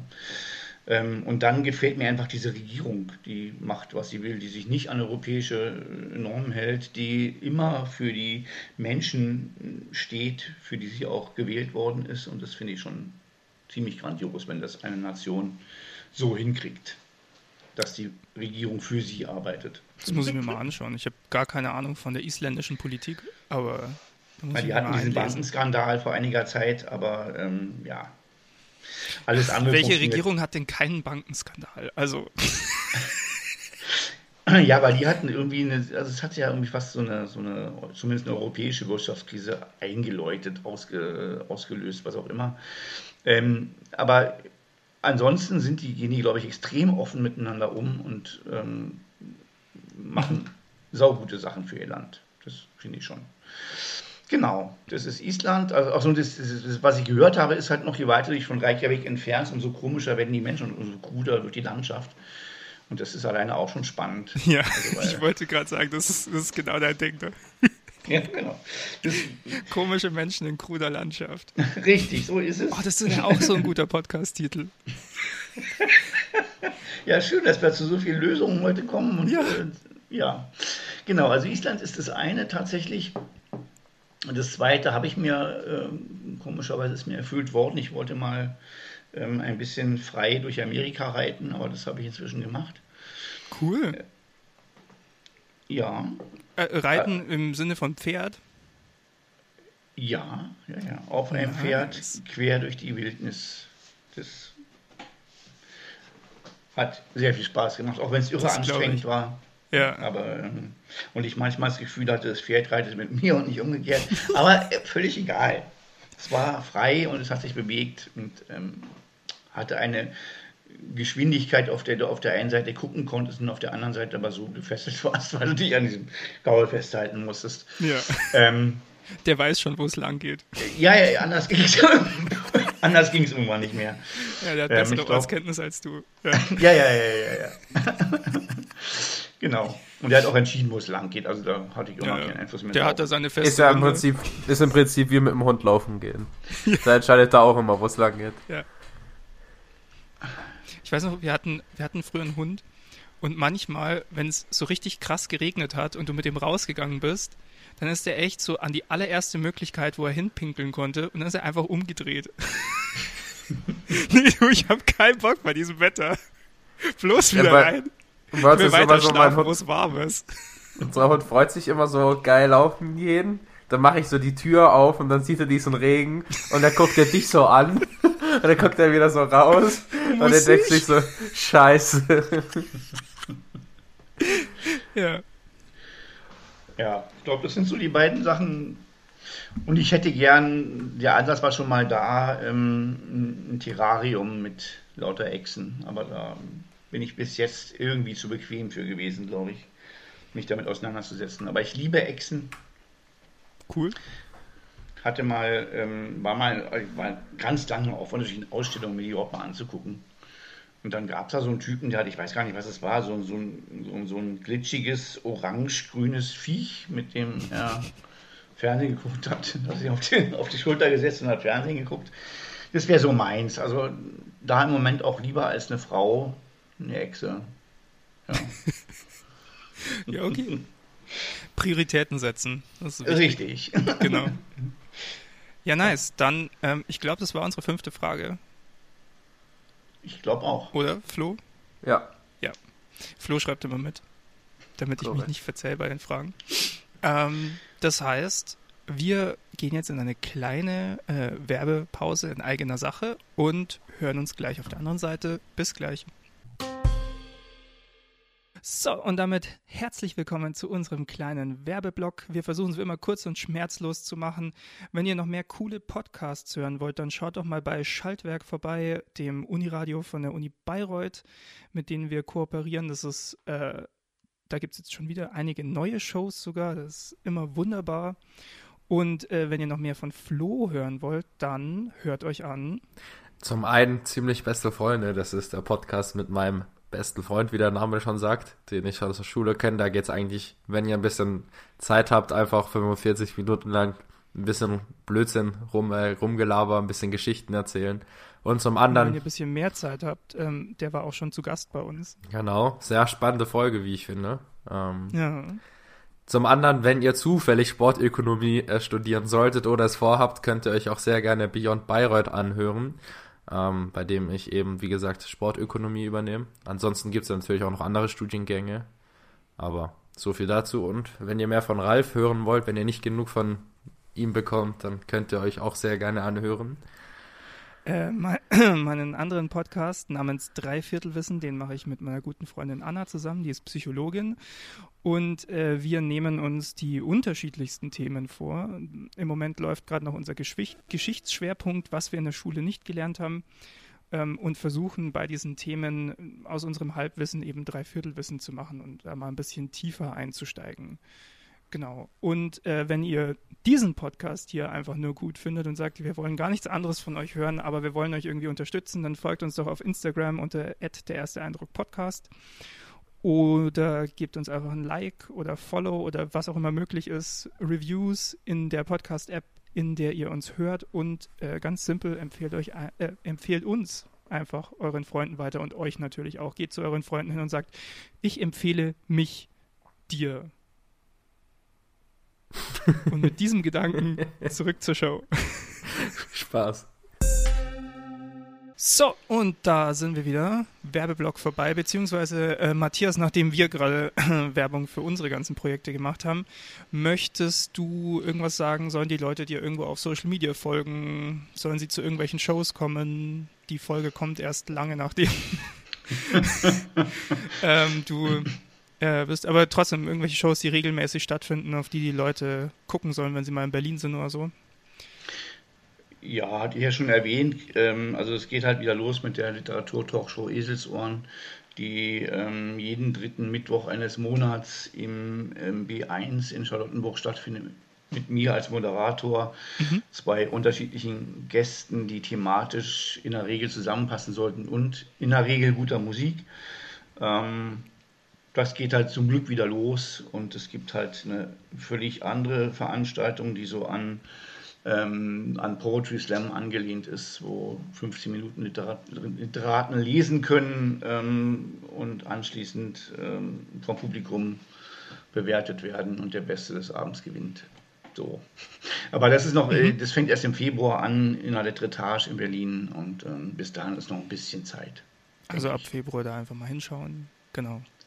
Genau. Und sonst äh, Social Media irgendwas, wo die Leute dir folgen sollten? Ansonsten gibt es frische, frische Texte auf, ähm, auf Facebook. Mhm. Ähm, und ich bin ein bisschen mit Ude Hansen, ähm, sind wir gerade dabei, so Formate zu entwickeln, die möglicherweise das Potenzial hätten, dass man damit mal irgendwann Geld verdienen kann. Mhm. Ähm, also Ulla Hansen wäre dann auch auf Facebook und Twitter und Instagram ähm, im Prinzip die, die, der zweite Stiefel, dem man gut, gut folgen kann. Cool. Alles klar, dann machen wir mal weiter mit der nächsten Frage. Gerne. Und zwar. Oh.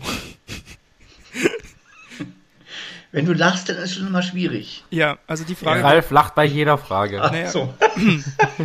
mir ist nur bei der, mir ist nur gerade aufgefallen, wir haben die Frage schon öfter gestellt, aber mir ist nur gerade aufgefallen, wir hätten die auch andersrum formulieren können, aber wir haben sie so rum formuliert und ich stehe dazu. Matthias, okay. fühlst du dich älter, als du bist?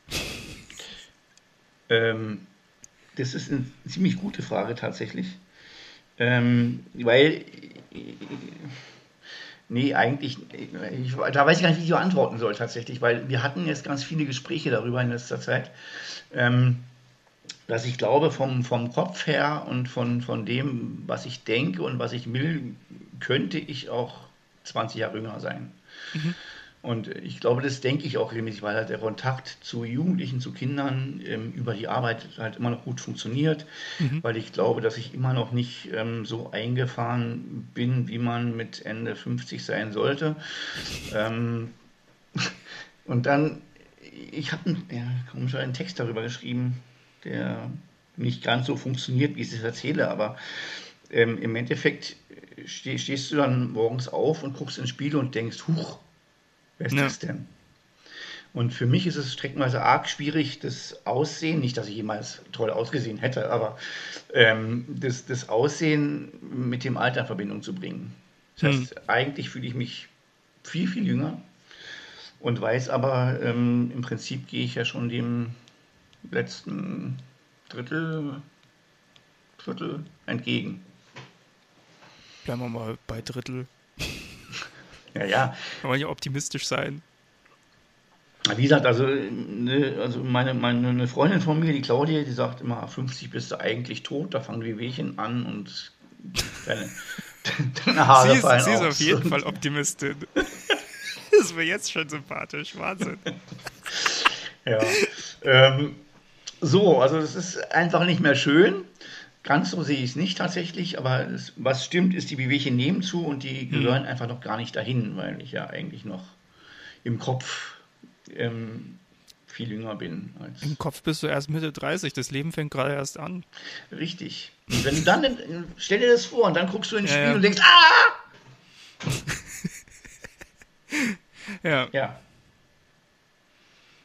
Finde ja. ich erschreckend tatsächlich. Also auch, äh, weil, weil halt also ich hätte mir vorher nie gedacht, dass ich irgendwann mal jemandem erzähle, weißt du noch, vor 30 Jahren, und dann denke ich, ach du Scheiße, wenn das vor 30 Jahren war, dann bist du ja auch schon 30 Jahre älter. Ja.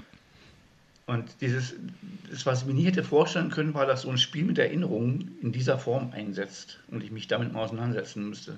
Das erschreckt mich tatsächlich nicht ganz, aber fast zu Tode. Ja, ja. Ich finde es auch so krass, dass ich, also, ich hatte neulich auch mal so einen Moment, wo ich sehr viel übers Altern nachgedacht habe. Ich bin jetzt zwar ein bisschen jünger als du, aber dadurch, also, es war so ein Moment, da war ich mit Leuten zusammen, mit denen ich zusammen studiere, die deutlich jünger sind als ich. Und ich habe den Satz gesagt, ich weiß nicht mehr, um was es ging, aber ich habe dann den Satz gesagt, ja, boah, das ist jetzt schon über 15 Jahre her. Und die haben mich einfach mit so großen Augen angeguckt. Und ich habe mir so gedacht, upsi. Weil ich habe so gemeint, ja, es ist ja über 15 Jahre her, da war ich Teenie. nee, das kann nicht sein. Aber irgendwie sowas, ja. Und, und dann schauen die mich so an, what? Ja, ja. Und ja, doch. Ja, für, für uns, für uns sind wir da fünf gewesen, also das ist. Ja, genau. Und ich war halt irgendwie 13 oder so. Ja, ich war dann äh, über 40. Schön. Ja. Und ich, und ich dachte mir so, hm, werde ich langsam alt? Ist das, wie das dann ist, jetzt immer? da kommen so welche nach. Und die verstehen das dann gar nicht, wenn man solche Sätze sagt. Und wieso kann ich plötzlich solche Sätze sagen? Wie ist das überhaupt alles dazu gekommen? Ja, und das ging dann so eine Weile. Ich kürze es jetzt mal hier ab, weil es wird nicht besser. Nee, aber die, ja, ja, nee, es wird nicht besser, tatsächlich nicht. Ähm, nee, ich habe ja früher die Vorstellung gehabt, älter als 30 muss ich nicht werden. Weil mit Krass. 30 ist sämtliche Spontanität weg und dann bist du eigentlich, also wenn Spontanität, Spontanität verloren geht, bist du eigentlich auch tot. Du bist dann gefühlsarm und ähm, dann kommst du an die Jugend nicht mehr ran und so. Und eigentlich hätte ich mich mit 30 gern mal, also vor, ne, hm. mich verabschiedet. Ähm, bin ich inzwischen froh, dass ich es nicht gemacht habe, weil manche, manche Erlebnisse einfach erst weit nach 30 kamen und auch gute Erfahrungen erst nach 30 kamen. Ich glaube auch, diese These ist einfach nicht so haltbar, dass mit 30 die Spontanität einfach weg ist. Nee, ob das so stimmt, weiß ich nicht. Aber ich glaube, ähm, es gibt halt bestimmte Beruf oder Gesellschaftsgruppen oder so, wo du mit 30 eigentlich äh, den Großteil deiner Ziele verwirklicht haben solltest, weil danach wird es nichts mehr. Ja, ja, ja. Aber gibt auch andere Lebensentwürfe. Und Bestimmt, ja, ja.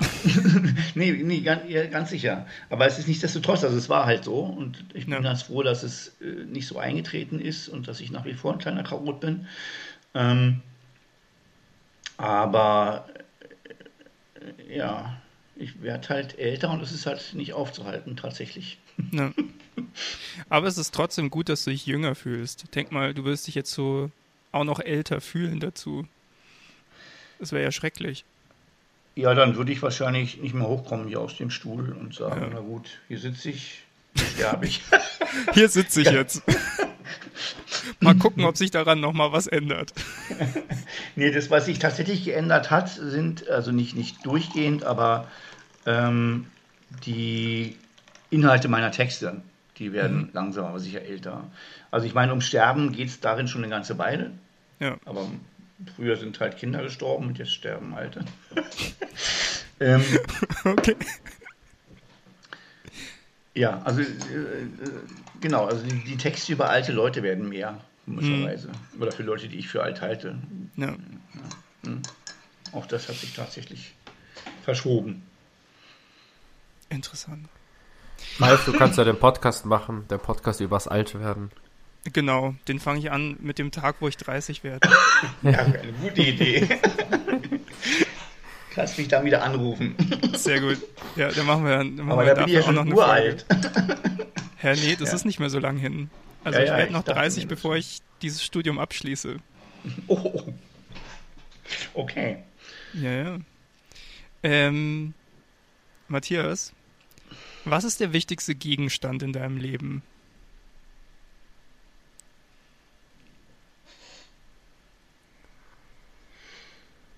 Hm. Wir haben jetzt so viel über Menschen und dieses ganze Gedöns geredet. Ja, jetzt reden wir mal über das, was wirklich wichtig ist im Leben. Dinge. Material. naja, wenn ich es im Moment betrachte, natürlich der Laptop, weil ich in den ähm, halt meine Geschichten reinschreibe und hm. mich über, über Tage hinweg darin verlieren kann. Theoretisch. Ja, das habe ich, das habe ich früher schon, ich weiß nicht, ich weiß nicht warum, aber man hatte, früher als Kind hatte man manchmal oder so diese Diskussionen oder als so Jugendlicher oder so, weiß ich noch so, so, ähm, vielleicht war es auch nur bei mir so, vielleicht hatte ich komische Freunde, aber da war manchmal so diese Diskussion, wenn jetzt dein Haus abbrennt, was nimmst du an mit? So.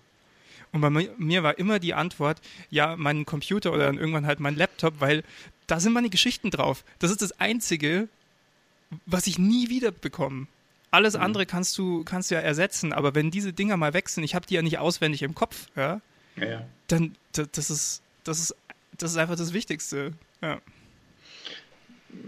ja im Moment denke ich das schon, weil, also natürlich ähm, kann man gute Gespräche in, in, in einer Kneipe haben und man kann nette Leute treffen und man kann sich schick anziehen, worauf ich keinen Wert lege. ähm, aber also ich, so, wie, so wie ich jetzt erzähle hier, ähm, so schreibe ich halt auch. Hm, ich weiß. Ähm, das heißt, ganz, ganz viel von mir, wenn auch natürlich nicht eins zu eins und das ist nicht der Autor, der äh, nicht der, nicht der ja, Autor ja. gleich der Protagonist.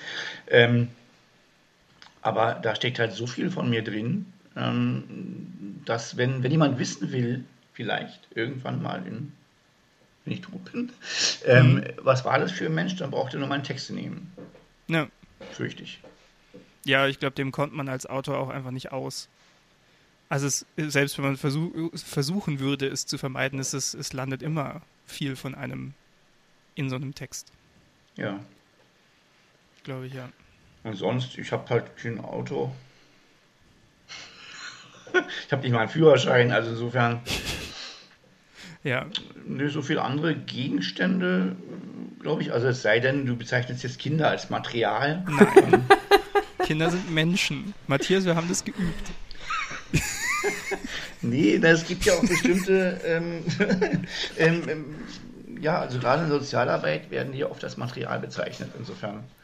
Hm. Aber wenn wir mal das reguläre Material nehmen, dann ähm, bleibt es, glaube ich, tatsächlich bei diesem Laptop, der sich alles merken kann, was man ihm sagt. Der ja. vergisst nichts. Außer Nicht so wie die blöden die Festplatte Menschen. kaputt.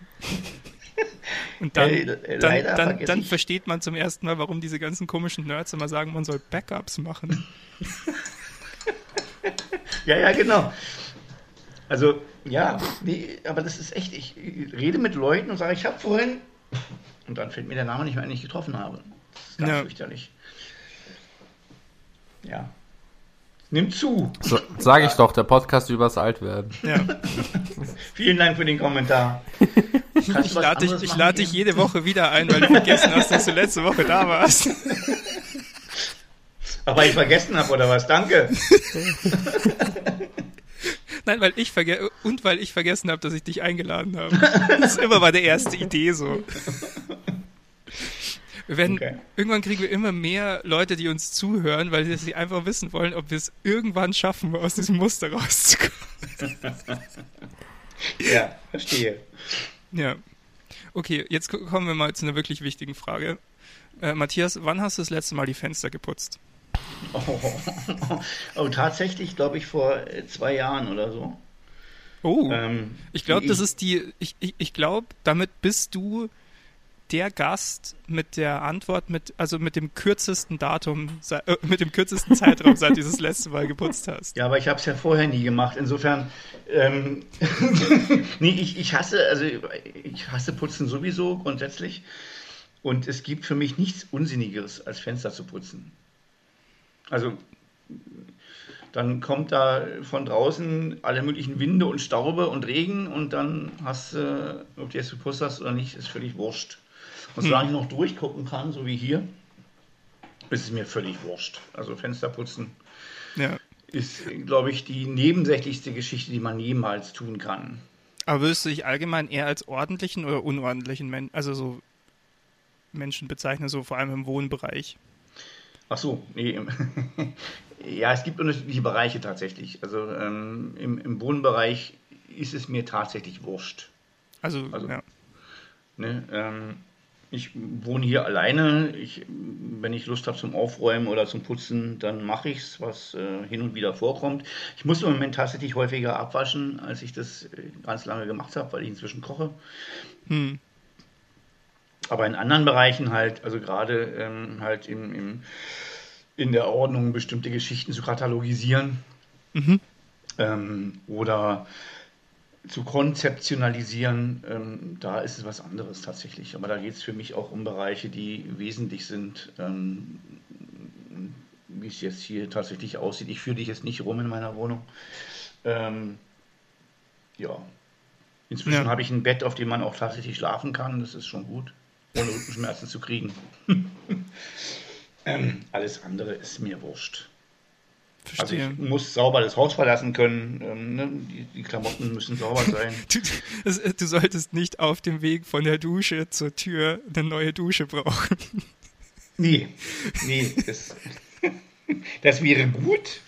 Obwohl ich auch da etwas über das Alter erzählen könnte und Gerüche, aber das machen wir jetzt nicht. Das kommt dann in dem anderen Podcast. Ja, genau. ja, ja, genau, das machen wir jetzt ähm, nicht. Ja, ja, ja. Aber ich kenne es gut, als, also bei mir war es schon als, als Kind schon so, also als ich angefangen habe, auch so zu schreiben und sowas, ne? Ähm, mein ganzes Zimmer war immer das volle Chaos. Nur mein Schreibtisch. Der hatte, der war aufgeräumt und der hatte eine Ordnung. Mhm. Und meine Eltern waren immer so, also warum räumst du den Schreibtisch auf und nicht den Rest? Und ich so, naja, ich muss ja die Sachen finden auf meinem Schreibtisch. Das sind ja wichtige Sachen. Und sie so, ja, aber warum räumst du dann nicht den Rest auf? Was muss ich denn finden? ja, das kommt natürlich dazu. Auf der anderen Seite glaube ich, dass egal ähm, wie was aussieht, ich weiß immer, wo was sich befindet hier in der Wohnung. Und wenn dann ja, so ungefähr käme, weiß man das doch, oder? Ja, ja. Und wenn dann jemand käme und hier aufräumen würde, das ist eine Katastrophe. Ja. Finde ich nichts mehr. Ja. In all dem Chaos. Ja, ja. Ähm, gut, dann, welche Nummer sind wir denn jetzt? Ähm, lass mich nur nachschauen. Nummer 8. Kommt, glaube ich. Nummer ja. 8. Okay. Äh, Nummer 8. Glaubst du an Schicksal?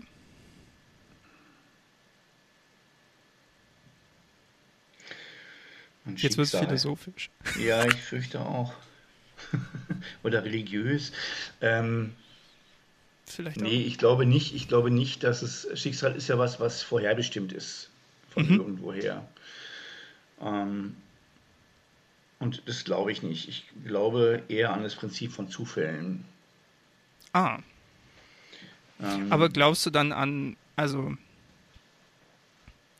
ist, sind Dinge dann mehr Zufall oder mehr freier Wille? Naja, es ist. Äh, das ist so wie, wie die Frage, ist was angeboren oder anerzogen? Ähm, das ist eine sehr spannende Frage, ja. Äh, richtig, worüber sich die Fachleute und auch alle, die davon keine Ahnung haben, äh, seit Jahren streiten. Also ich habe ja, ich, äh, das habe ich dir gar nicht erzählt, aber im Nebenfach studiere ich äh, Soziologie. Ja, das ist und auch eine sehr sinnvolle. Es ist unglaublich. Ich, ich, hab, ich hätte vorher nicht gedacht, wie sehr ich das lieben würde. Aber es ist unglaublich toll. Ja, und das, hm. in diesem Soziologiestudium seit geraumer Zeit geht mir eine Frage groß im Kopf rum, und zwar, wie selbstbestimmt ist der Mensch? Also wie viel kommt von Zufällen, von der Gesellschaft, von irgendwelchen Zusammenhängen, von Prägungen und so weiter und wie viel hast du eigentlich wirklich selbst in der Hand? Ich fürchte, dass das mit deiner Erziehung zusammenhängt. Meinst du, das ist ähm, der ausschlaggebende Faktor? Nee, ja, weil's, weil ähm, wenn, wenn, du, wenn du offen erzogen wirst und dazu erzogen wirst, ist es das, was ich eigentlich propagiere und wo ich immer gegen Grenzen stoße, also auch bei Kollegen und Kolleginnen, ähm, dass Kinder dazu erzogen werden sollen, Grenzen zu verschieben. Also man muss ihnen oder kann ihnen natürlich Grenzen setzen. Man muss aber auch extrem akzeptieren, wenn die anfangen, daran rumzurumoren und man muss sie einfach probieren lassen, sie so weit zu verschieben, wie es für sie geht. Das ist das mhm. eine, was ich ganz, ganz wichtig finde. Und dann ist das nächste Ding, der Erwachsene ist nicht Gott. Oder der ja. Erzieher oder der, die Mutter, der Vater, was auch immer. Es sind keine Götter, sondern es sind Wesen, die dich begleiten. Die sollen dich gar nicht erziehen. Die sollen, die, die sollen deine Entwicklung, soweit es geht, begleiten und dich im Zweifel mal auffangen. Ja. So, Problem. Also das heißt, du bist damit nie, oder was ja oft so betrachtet wird, du bist nie der Besitz von irgendjemandem, du bist auch nie der, in, in meiner Fantasie, ähm, der, der gesteuert werden sollte, sondern immer der, der seinen Weg geht und der ab und zu mal hier und da eingebremst wird, vielleicht. Hm. Ähm, und das, das, deswegen sind ja auch unsere, unsere Schulen nicht erfolgreich. Ja. Weil die einfach, ne, weil die einfach ausgelegt sind, ähm, die Menschen zu vereinheitlichen, Wissen zu vereinheitlichen und zu sagen, das lernst du jetzt und dann hast du es vergessen, zehn Minuten später, nachdem du es gelernt hast. Also für ja. eine bestimmte Arbeit oder so. Und die Systeme, die, die viel, viel, vielversprechender sind, sind die, wo die Kids jahresübergreifend lernen, also auch in der Oberschule, ähm, wo sie ein Thema kriegen, wo sie sich die eine Fragestellung, wo sie sich die Antworten selbst erarbeiten müssen. Ja. Das, was sie damit in ihren Kopf reintun, das ist Bildung. Ja, ja. Ähm, alles andere hat mit Bildung nichts zu tun, sondern es ist Einprügeln von Wissen, was gleich wieder vergessen wird. Bildung ist was, was langfristig hängen bleibt, für mich jedenfalls. Ey, Bild, so. Oh Gott, wie war das? Ich habe neulich so eine gute Definition für Bildung gelesen. Ja, das wird oft verwechselt tatsächlich. Ich, ich glaube, also. Bildung, äh, es hieß, Bildung ist, wenn du dich selbst irgendwie in Frage stellst oder so. Also es war irgendwie sowas so, es muss in dir was passieren. Du, äh, Bildung ist nicht was, was du, also nicht ein Wissen, ein Inhalt, den du lernst, sondern eigentlich eine Fähigkeit, die du ausbildest, sozusagen. Ja, es hängt ja auch damit, wie du lernst, zusammen. Ja. Und wie du, wie du bestimmte Informationen, die erarbeitest, ja klar. Ja, ich habe neulich was gelesen von einem, das fand ich so spannend, von einem so einem, mir fällt gerade sein, leider sein Name nicht mehr ein, aber es ist, äh, er heißt John mit Vornamen. Ich bin mir gerade bei seinem Nachnamen nicht sicher. Es ist äh, so ein Soziologe und Pädagoge gewesen aus den USA. Ähm, ich glaube Anfang 20. Jahrhundert hat der ähm, so, ein, so eine Schule entworfen. Das war so ein Pilotprojekt, wo es keine Lehrpläne gab, mhm. sondern die Kinder sind einfach gekommen und die, die Lehrkräfte konnten Aktivitäten anregen, aber hauptsächlich haben sich die Kinder selbst ausgesucht, was machen wir heute. Und dann sind sie zum Beispiel, und die, die Lehrkräfte waren immer nur so in, in, in unterstützender Funktion dabei. Und dann sind sie irgendwie in den Wald gegangen und haben einen Damm gebaut in einem Bach, so den ganzen Tag. Und dann, ähm, dann haben sie gemerkt, okay, irgendwie wir kommen ein gewisses Stück weit damit, aber wir kommen nicht so super weit. Und dann sind sie von selber quasi auf die Idee gekommen, gut, dann gehen wir halt mal in die Bibliothek und gucken nach, ob wir da was finden über Damm bauen. Und das Ganze war anscheinend so erfolgreich, dass ähm, dass dann eine so eine Gruppe, also es war irgendwie in Gruppen organisiert, nicht so in Klassen und so, sondern eine Gruppe hat dann mal gesagt, okay, wir möchten jetzt, hat dann von selbst gefordert, wir möchten jetzt für die nächsten drei Monate, dass ihr uns Lesen und Schreiben beibringt, weil wir kommen an dieses ganze Wissen in der Bibliothek nicht ran. Und wir mhm. brauchen das für unsere Projekte, die wir haben. Und es geht immer nur um Projekte und Dinge machen und lernen, wie man sich, sich Fähigkeiten und, und Wissen selbst erarbeitet, sozusagen an ganz konkreten Dingen so. Und okay. das mhm. fand ich richtig spannend als Konzept. Ja, weil es eine völlig andere Motivation für dich selber darstellt, wenn, wenn, ja, wenn, wenn, wenn ich was mir erarbeite, weil es mich interessiert und weil ich es möchte, als wenn der Lehrer da vorne steht und sagt, so, erste Stunde Mathe, zweite Stunde Deutsch, dritte Stunde Englisch.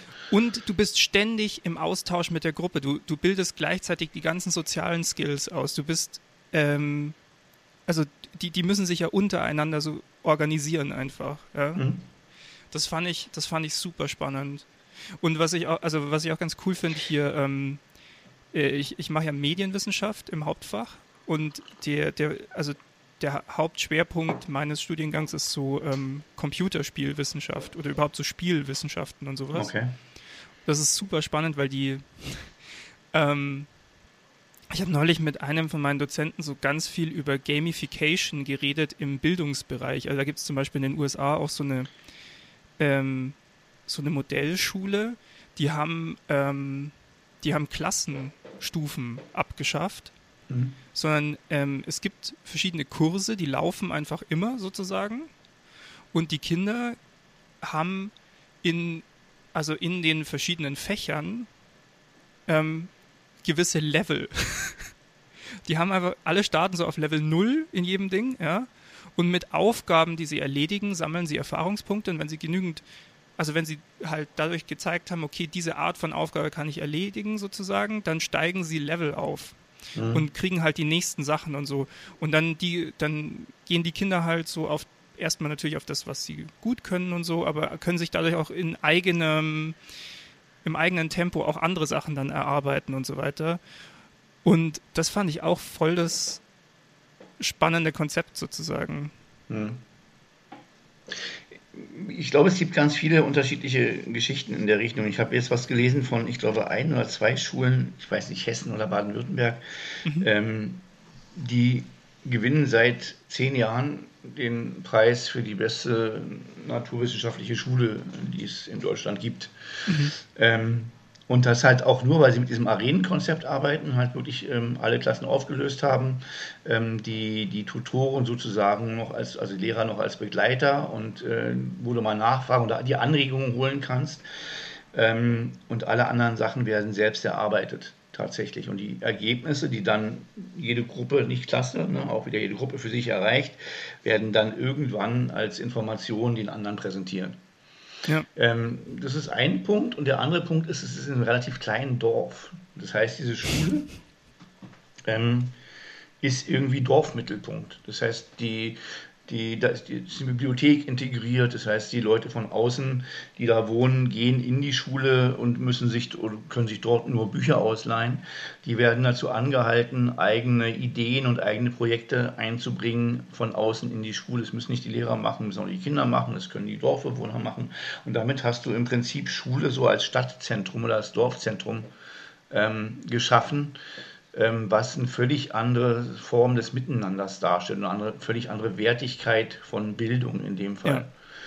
Ja, ja also auch das. Ich habe jetzt meinen mein Enkel. Ähm, Aber gut, ich meine, das, also das ist voll die geile Idee, auch einfach dieses außerschulische Leben damit zu verbinden. Ja. Aber das ist natürlich was, was jetzt zum Beispiel in der Großstadt natürlich ein bisschen schwieriger ist. Also du kannst es vielleicht mit dem Kiez verbinden oder so ein bisschen, aber ja. Hm.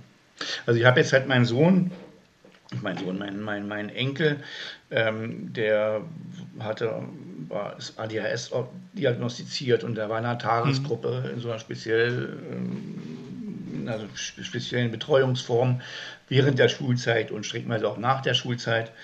Und dann ging es darum, dass der Oberschulwechsel anstand nach der sechsten. Und dann hat der Lehrer gesagt, ja, ich habe schon eine Schule für ihn, die Karl-Zeiss-Schule mit 1000 Schülern und Kameras. Und habe ich zu Janine gesagt, Entschuldigung, das, dein Kind hat ADHS, dein Kind braucht einen kleinen Rahmen, dein Kind muss sich selbst kontrollieren können und dein Kind muss die Chance haben, sich zu entwickeln und so genommen zu werden, wie es hm. ist.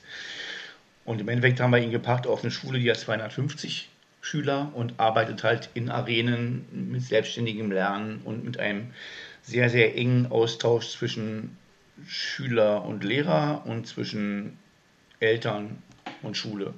Mhm. So. Da geht's ja, ihm gut. cool. Ja. Ja. Ich habe übrigens gerade nebenbei, ich habe dir zugehört, auf jeden Fall, aber ich habe ganz kurz nebenbei noch nachgeschaut, was mich genervt hat selber. John Dewey hieß okay, der Typ. das sagt mir nichts. Hm. Äh, kann ich nur empfehlen, dass sich das mal anzuschauen. Da sind viele spannende Ideen drin. Okay.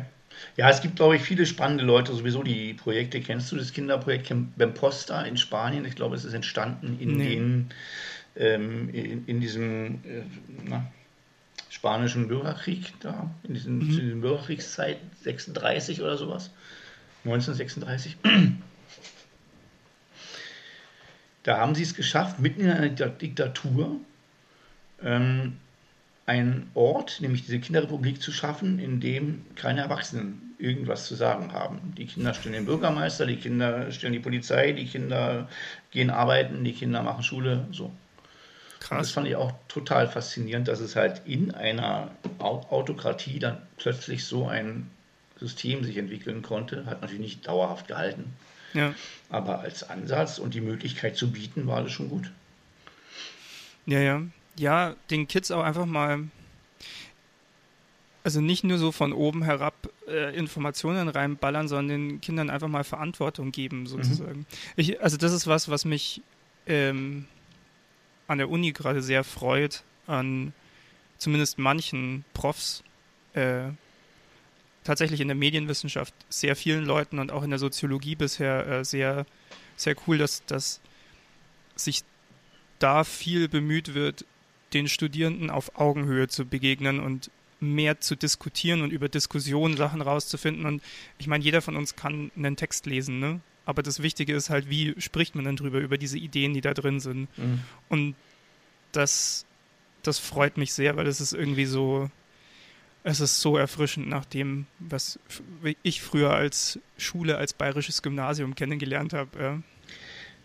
Die, die, Augenhöhe ist tatsächlich auch schon viel, viel früher wichtig. Ja, ja, klar. Was ich vorhin schon gesagt habe, dass, dass die Erwachsenen keine Götter sind, die da ständig was predigen und Gesetz erlassen dürfen, sondern dass, dass äh, die Kinder, also dass alle das Gefühl haben, sie begegnen sich auf Augenhöhe und reden einfach miteinander und nicht übereinander. Und das ist ja. das, ja.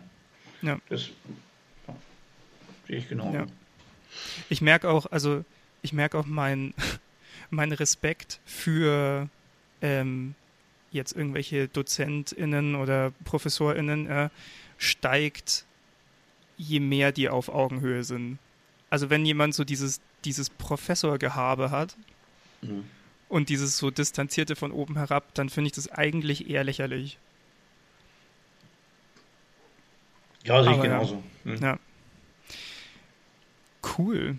Ich, ich finde das immer wieder. Weißt du, was ich an diesem Podcast immer so geil finde? Nein. Wahrscheinlich können die HörerInnen das nicht mehr hören, wenn ich selber über den Podcast äh, schwärme. Aber ähm, wir, stellen diese Fragen ja durchaus auch öfter. Also es gibt immer wieder Fragen, die kommen des Öfteren mal. Ja? Und jedes Mal geht es in eine komplett andere Richtung damit. Und das okay. ist so schön. Ich habe noch nie bei der Schicksalsfrage mit jemandem dann irgendwie über Bildung gesprochen, eine ganze Weile. super, das freut mich einfach. Ähm, Frage Nummer 9.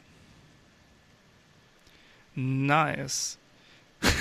Nice. Matthias, so.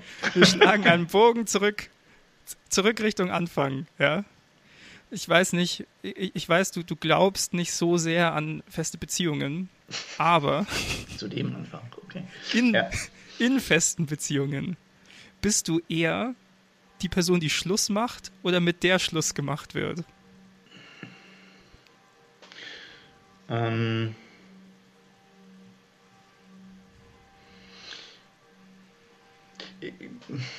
Ich glaube, das kann ich so genau gar nicht erzäh äh, erzählen, kann ich schon, aber ähm, nicht so genau sagen. Ich habe ja gar nicht so, ich bin schon so alt, aber ich habe gar nicht so viele langfristige Beziehungen gehabt.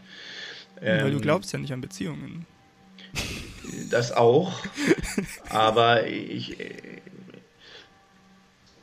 Also ich, ich glaube, es ist gar nicht so weit, so, so, weit weg von dem, was wir eben besprochen haben, weil für, für mich ist es, wenn, wenn ich das Gefühl habe, dass ich eingeschränkt werde, mhm. ähm, dann sage ich das und wenn es dann nicht aufhört, dann bin ich weg. Mhm. Also Andersrum war es halt so, ich bin auch geduldig. Ich weiß, meine, also meine, meine erste Frau, war ja mal verheiratet, meine Frau, mhm. ähm, die hatte relativ schnell neben mir noch eine andere Beziehung, was ich grundsätzlich in Ordnung fand. Nur mhm. nicht, dass sie nicht darüber gesprochen hat, ähm, sondern es fand immer heimlich statt irgendwo. Und also, ja.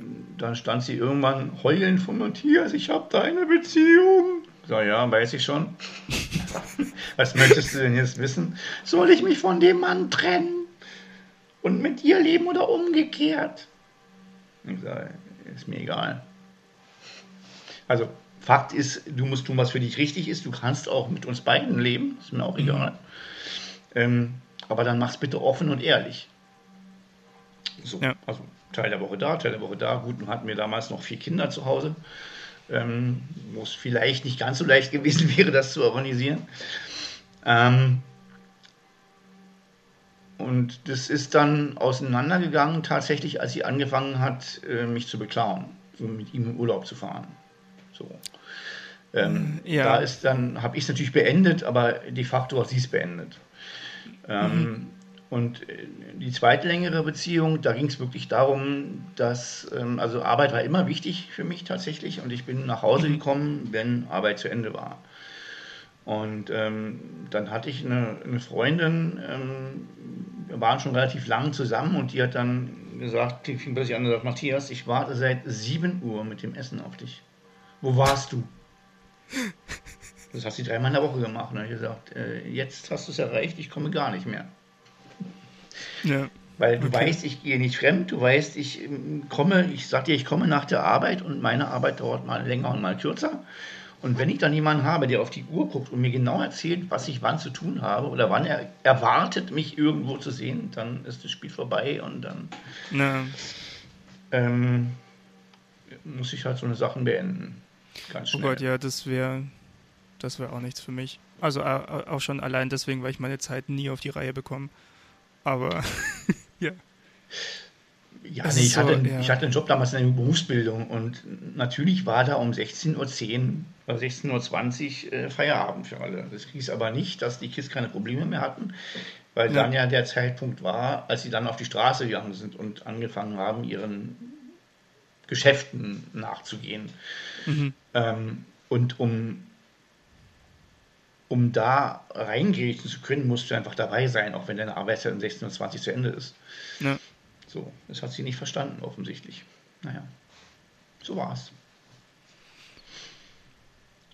Krass. Okay, das heißt, wir bleiben mal bei 50-50. Was denken. die Frage angeht.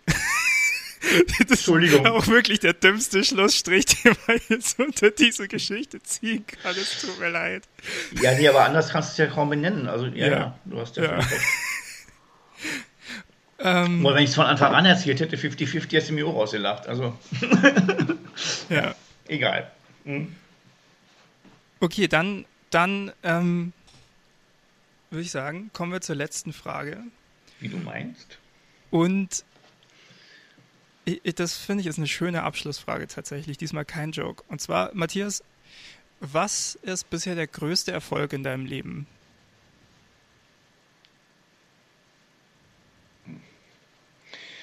Da ist ja mal die Frage, ob man sich Ziele gesteckt hat, ob man die erreicht hat und so. Ähm ich glaube, da gab es tatsächlich mehrere. Ich habe mich durchgesetzt gegen meine Eltern, was meinen Berufswunsch betrifft die gesagt mhm. haben, nee, in so einen Frauenberuf gehst du nicht. Und das war ähm, eine sehr erfolgreiche Entscheidung, weil ich glaube, dass ich in dem Beruf sehr gut bin und mir das mhm. jetzt die letzten 33 Jahre Spaß gemacht hat. Ähm, und ich auch anderen Menschen was vermitteln kann. Ähm, und dann äh, überrascht mich manchmal, welchen Bekanntheitsgrad ich tatsächlich habe, wo ich gar nicht mit rechne. Ähm, ich, ich war, also ich mache ja seit Jahren Lesebühne und lade mir Leute ein und äh, in der Stadt und über die Stadt hinaus so ein bisschen. Und dann war ich bei Piri Planeta, mhm. ähm, auf so einer, auf, beim, beim Rühmchen, also bei so einer offenen Lesebühne und ja. habe halt gedacht, naja, pff, die, ähm, die machen ja irgendwie ein komisches Zeug, ähm, da passen deine Texte nicht wirklich hin. Und dann bin ich dahin und sage, ja, ich bin der und der und stehen da fünf Leute und sagen, wissen wir doch schon, der Ruf eilt dir voraus und alle kennen dich. Ja, das ist eine Macke. Ja. Aber es war wirklich so.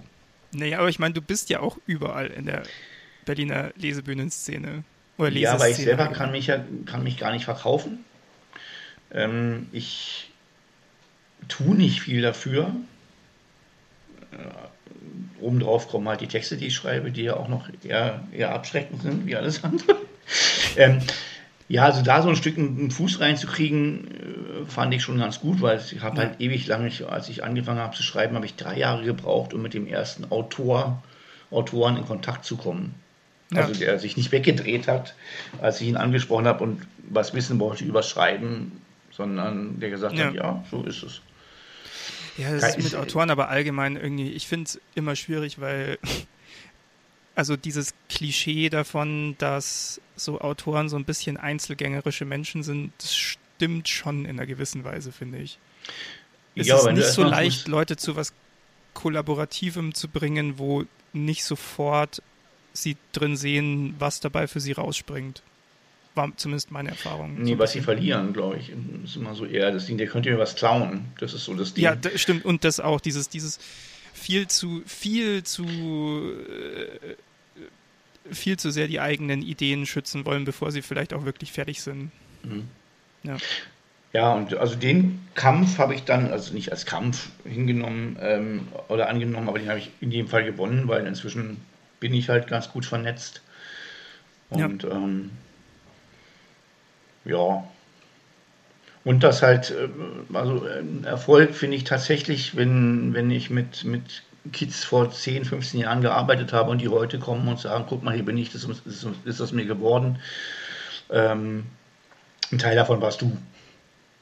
Hm. Das passiert tatsächlich auch häufiger, als man denkt. Manchmal erkenne ich die gar nicht mehr wieder nach 15 Jahren wenn sie ähm, 10 oder 12 waren, treffst du ja mit 27 oder so wieder, da wird es dann schwierig mit dem Wiedererkennen. Ähm, aber das ist tatsächlich, äh, würde ich für mich auch als Erfolg verbuchen, wenn, wenn ich was hinterlassen habe in den Köpfen oder in der, auf dem Weg von, von Menschen ins Leben. Ja. ja. Ja, wunderbar. Das klingt für mich nach einem eigentlich sehr schönen Schlusswort. Aber mit dem Schlusswort ist unser Podcast natürlich nicht vorbei. So einfach machen wir es uns selbst nicht. Sondern wir haben ja noch unsere Abschlussminute. Vor der Abschlussminute möchte ich sagen, Matthias, vielen, vielen Dank, dass du äh, diese Zeit mit uns verbracht hast und dieses Gespräch mit uns hattest. Es hat wirklich sehr viel Spaß gemacht. Ich bin so froh, wir hatten jetzt eine Weile äh, Aufnahmepause. Also hatten keine Aufnahmen ähm, und jetzt produzieren wir gerade eben für unsere zweite Staffel. Okay. Und ich ach, ich bin so froh, dass wir wieder da sind und dass wir wieder mit Leuten äh, reden. Und das sind, es, es hat wirklich sehr viel Spaß gemacht. Es war super spannend. Ich habe das Gefühl, ich kenne dich eine ganze Ecke besser jetzt. Naja, es war ja auch keine also, ganz so lange Zeit, die wir miteinander hatten, tatsächlich. Nee, also nee, und wenn, dann haben wir auch hauptsächlich dann über die Bühne und Orga und Schreiben und so gesprochen und so. Das ist, ja. Hm. Aber, ja, es hat mich wirklich sehr gefreut. Ja, ich war auch, ich wusste nicht, was auf mich zukommt. Ich wusste halt, ich kriege irgendwelche Fragen und ähm, der, der Laberkopf auf der anderen Seite wird es schon regeln. Ähm, nee, auch ich, ich fand es tatsächlich sehr angenehm. Alles gut. Es hat schön. mich nicht in Stress gesetzt, ähm, außer das Aufstehen heute Morgen, aber das war egal. Ja, das ähm, genau. Nee, war, da, dafür haben wir Flo zu danken. Jetzt bin ich wieder schuld hier. Ja, natürlich. Sorry, ich muss dich auch einmal noch kurz einbinden. Ja, wir haben ja schon festgestellt, für uns Studenten ist 10 Uhr früh, deswegen ja. schön zu wissen, dass es auch für Nicht-Studenten früh ist. Ja. ja, doch, doch, doch. Also, ja, schon. Ja. Ähm, könnt ihr mir noch sagen, wie ihr, ähm, also was ihr glaubt, was dieses freundliche Interview mit mir eurer Hörergemeinde gibt? Oder was eure Idee daran war, was es den geben könnte? Ähm, jetzt mit dir speziell oder Format allgemein? Na, ich weiß ja, dass Eric auch schon da war. Der hat sicherlich ganz andere Geschichten erzählt über genau, Religion. Aber das, so. ist, aber das ist die Idee, ne? Also, dass wir ähm, Gespräche mit Leuten haben, die wir einfach als spannende Menschen empfinden und auch oft, also oft auch Leute, die man so trifft und wo man denkt, boah, mit der Person hätte ich echt gern mal länger geredet, und unsere Hoffnung ist halt immer, dass uns, also unsere ZuhörerInnen, oder das ist auch so ein bisschen das Feedback, das ich bekommen habe, ähm, dann auch Menschen spannend finden. Und ich, also was ich ganz interessant finde, ich kann ja mal so ein bisschen aus dem, aus dem Nähkästchen plaudern. Mhm. Ich habe jetzt schon öfter das Feedback bekommen, dass Leute sagen, sie hören immer rein, wenn eine neue Folge kommt. Und dann, manche hören sie und manche hören sie ja nicht. Aber sie hören immer erstmal rein, weil sie es irgendwie spannend finden, wer ist da jetzt? Was ist das für eine Person? Ist mir die sympathisch oder ist die irgendwie interessant oder so? Und ähm, das freut mich sehr, weil so soll das Format eigentlich funktionieren. Es ist jetzt nicht, unsere, unsere Hörer-Community ist jetzt nicht riesig, zumindest noch nicht. Mhm. Vielleicht wird es ja noch, aber ähm, genau, und, und die Idee ist auch wirklich immer sehr unterschiedliche Leute einzuladen. Also wenn du dir die bisherigen Gespräche anhörst, das ist, kom das ist komplett unterschiedlich alles. Es ist jedes Mal irgendwie was ganz anderes. Mhm. Und das, finde ich, macht den Reiz beim Machen und hoffentlich auch beim Hören. Es geht einfach darum, irgendwie interessante Leute kennenzulernen. Ich weiß nicht, für mich war es auch so ideologisch, ähm, dieser Podcast, also jetzt so ein bisschen abstrakter gedacht, so ein bisschen fand ich das schön als bisschen so Gegenentwurf zu Twitter wo man sich einfach nur ähm, kurze Sprüche und Haltungen äh, um die Ohren haut oder überhaupt diese ganze Kommunikation über irgendwelche Messenger und sonst was. Ich finde, es ist immer viel besser, wenn man sich zusammensetzt und einfach mal über Dinge redet. So und, und, und nicht, nur, Fall, ja. nicht nur die mhm. Aussagen hat, sondern die Person als Kontext zu den Aussagen. Mhm. Finde ich sehr wichtig. Und ja, ja, Genau, und deswegen, ich weiß nicht, ich dachte, du bist bestimmt ein spannender Gesprächspartner. Ich, ich wusste ja schon so Andeutungen auch, dass du zum Beispiel eine, eine sehr spannende und nicht so nicht so 0815 Lebensgeschichte sozusagen hast, aber ich meine, wer hat die schon, wenn man die Leute so wirklich kennenlernt? Ähm, und deswegen dachte ich, das wird bestimmt eine spannende Folge. Und ich fand es auch super. Ich fand es wirklich super. Also es ist jetzt nicht nur so dahingesagt am Ende dieses Danke, sondern ich fand es wirklich super. Nee, alles gut.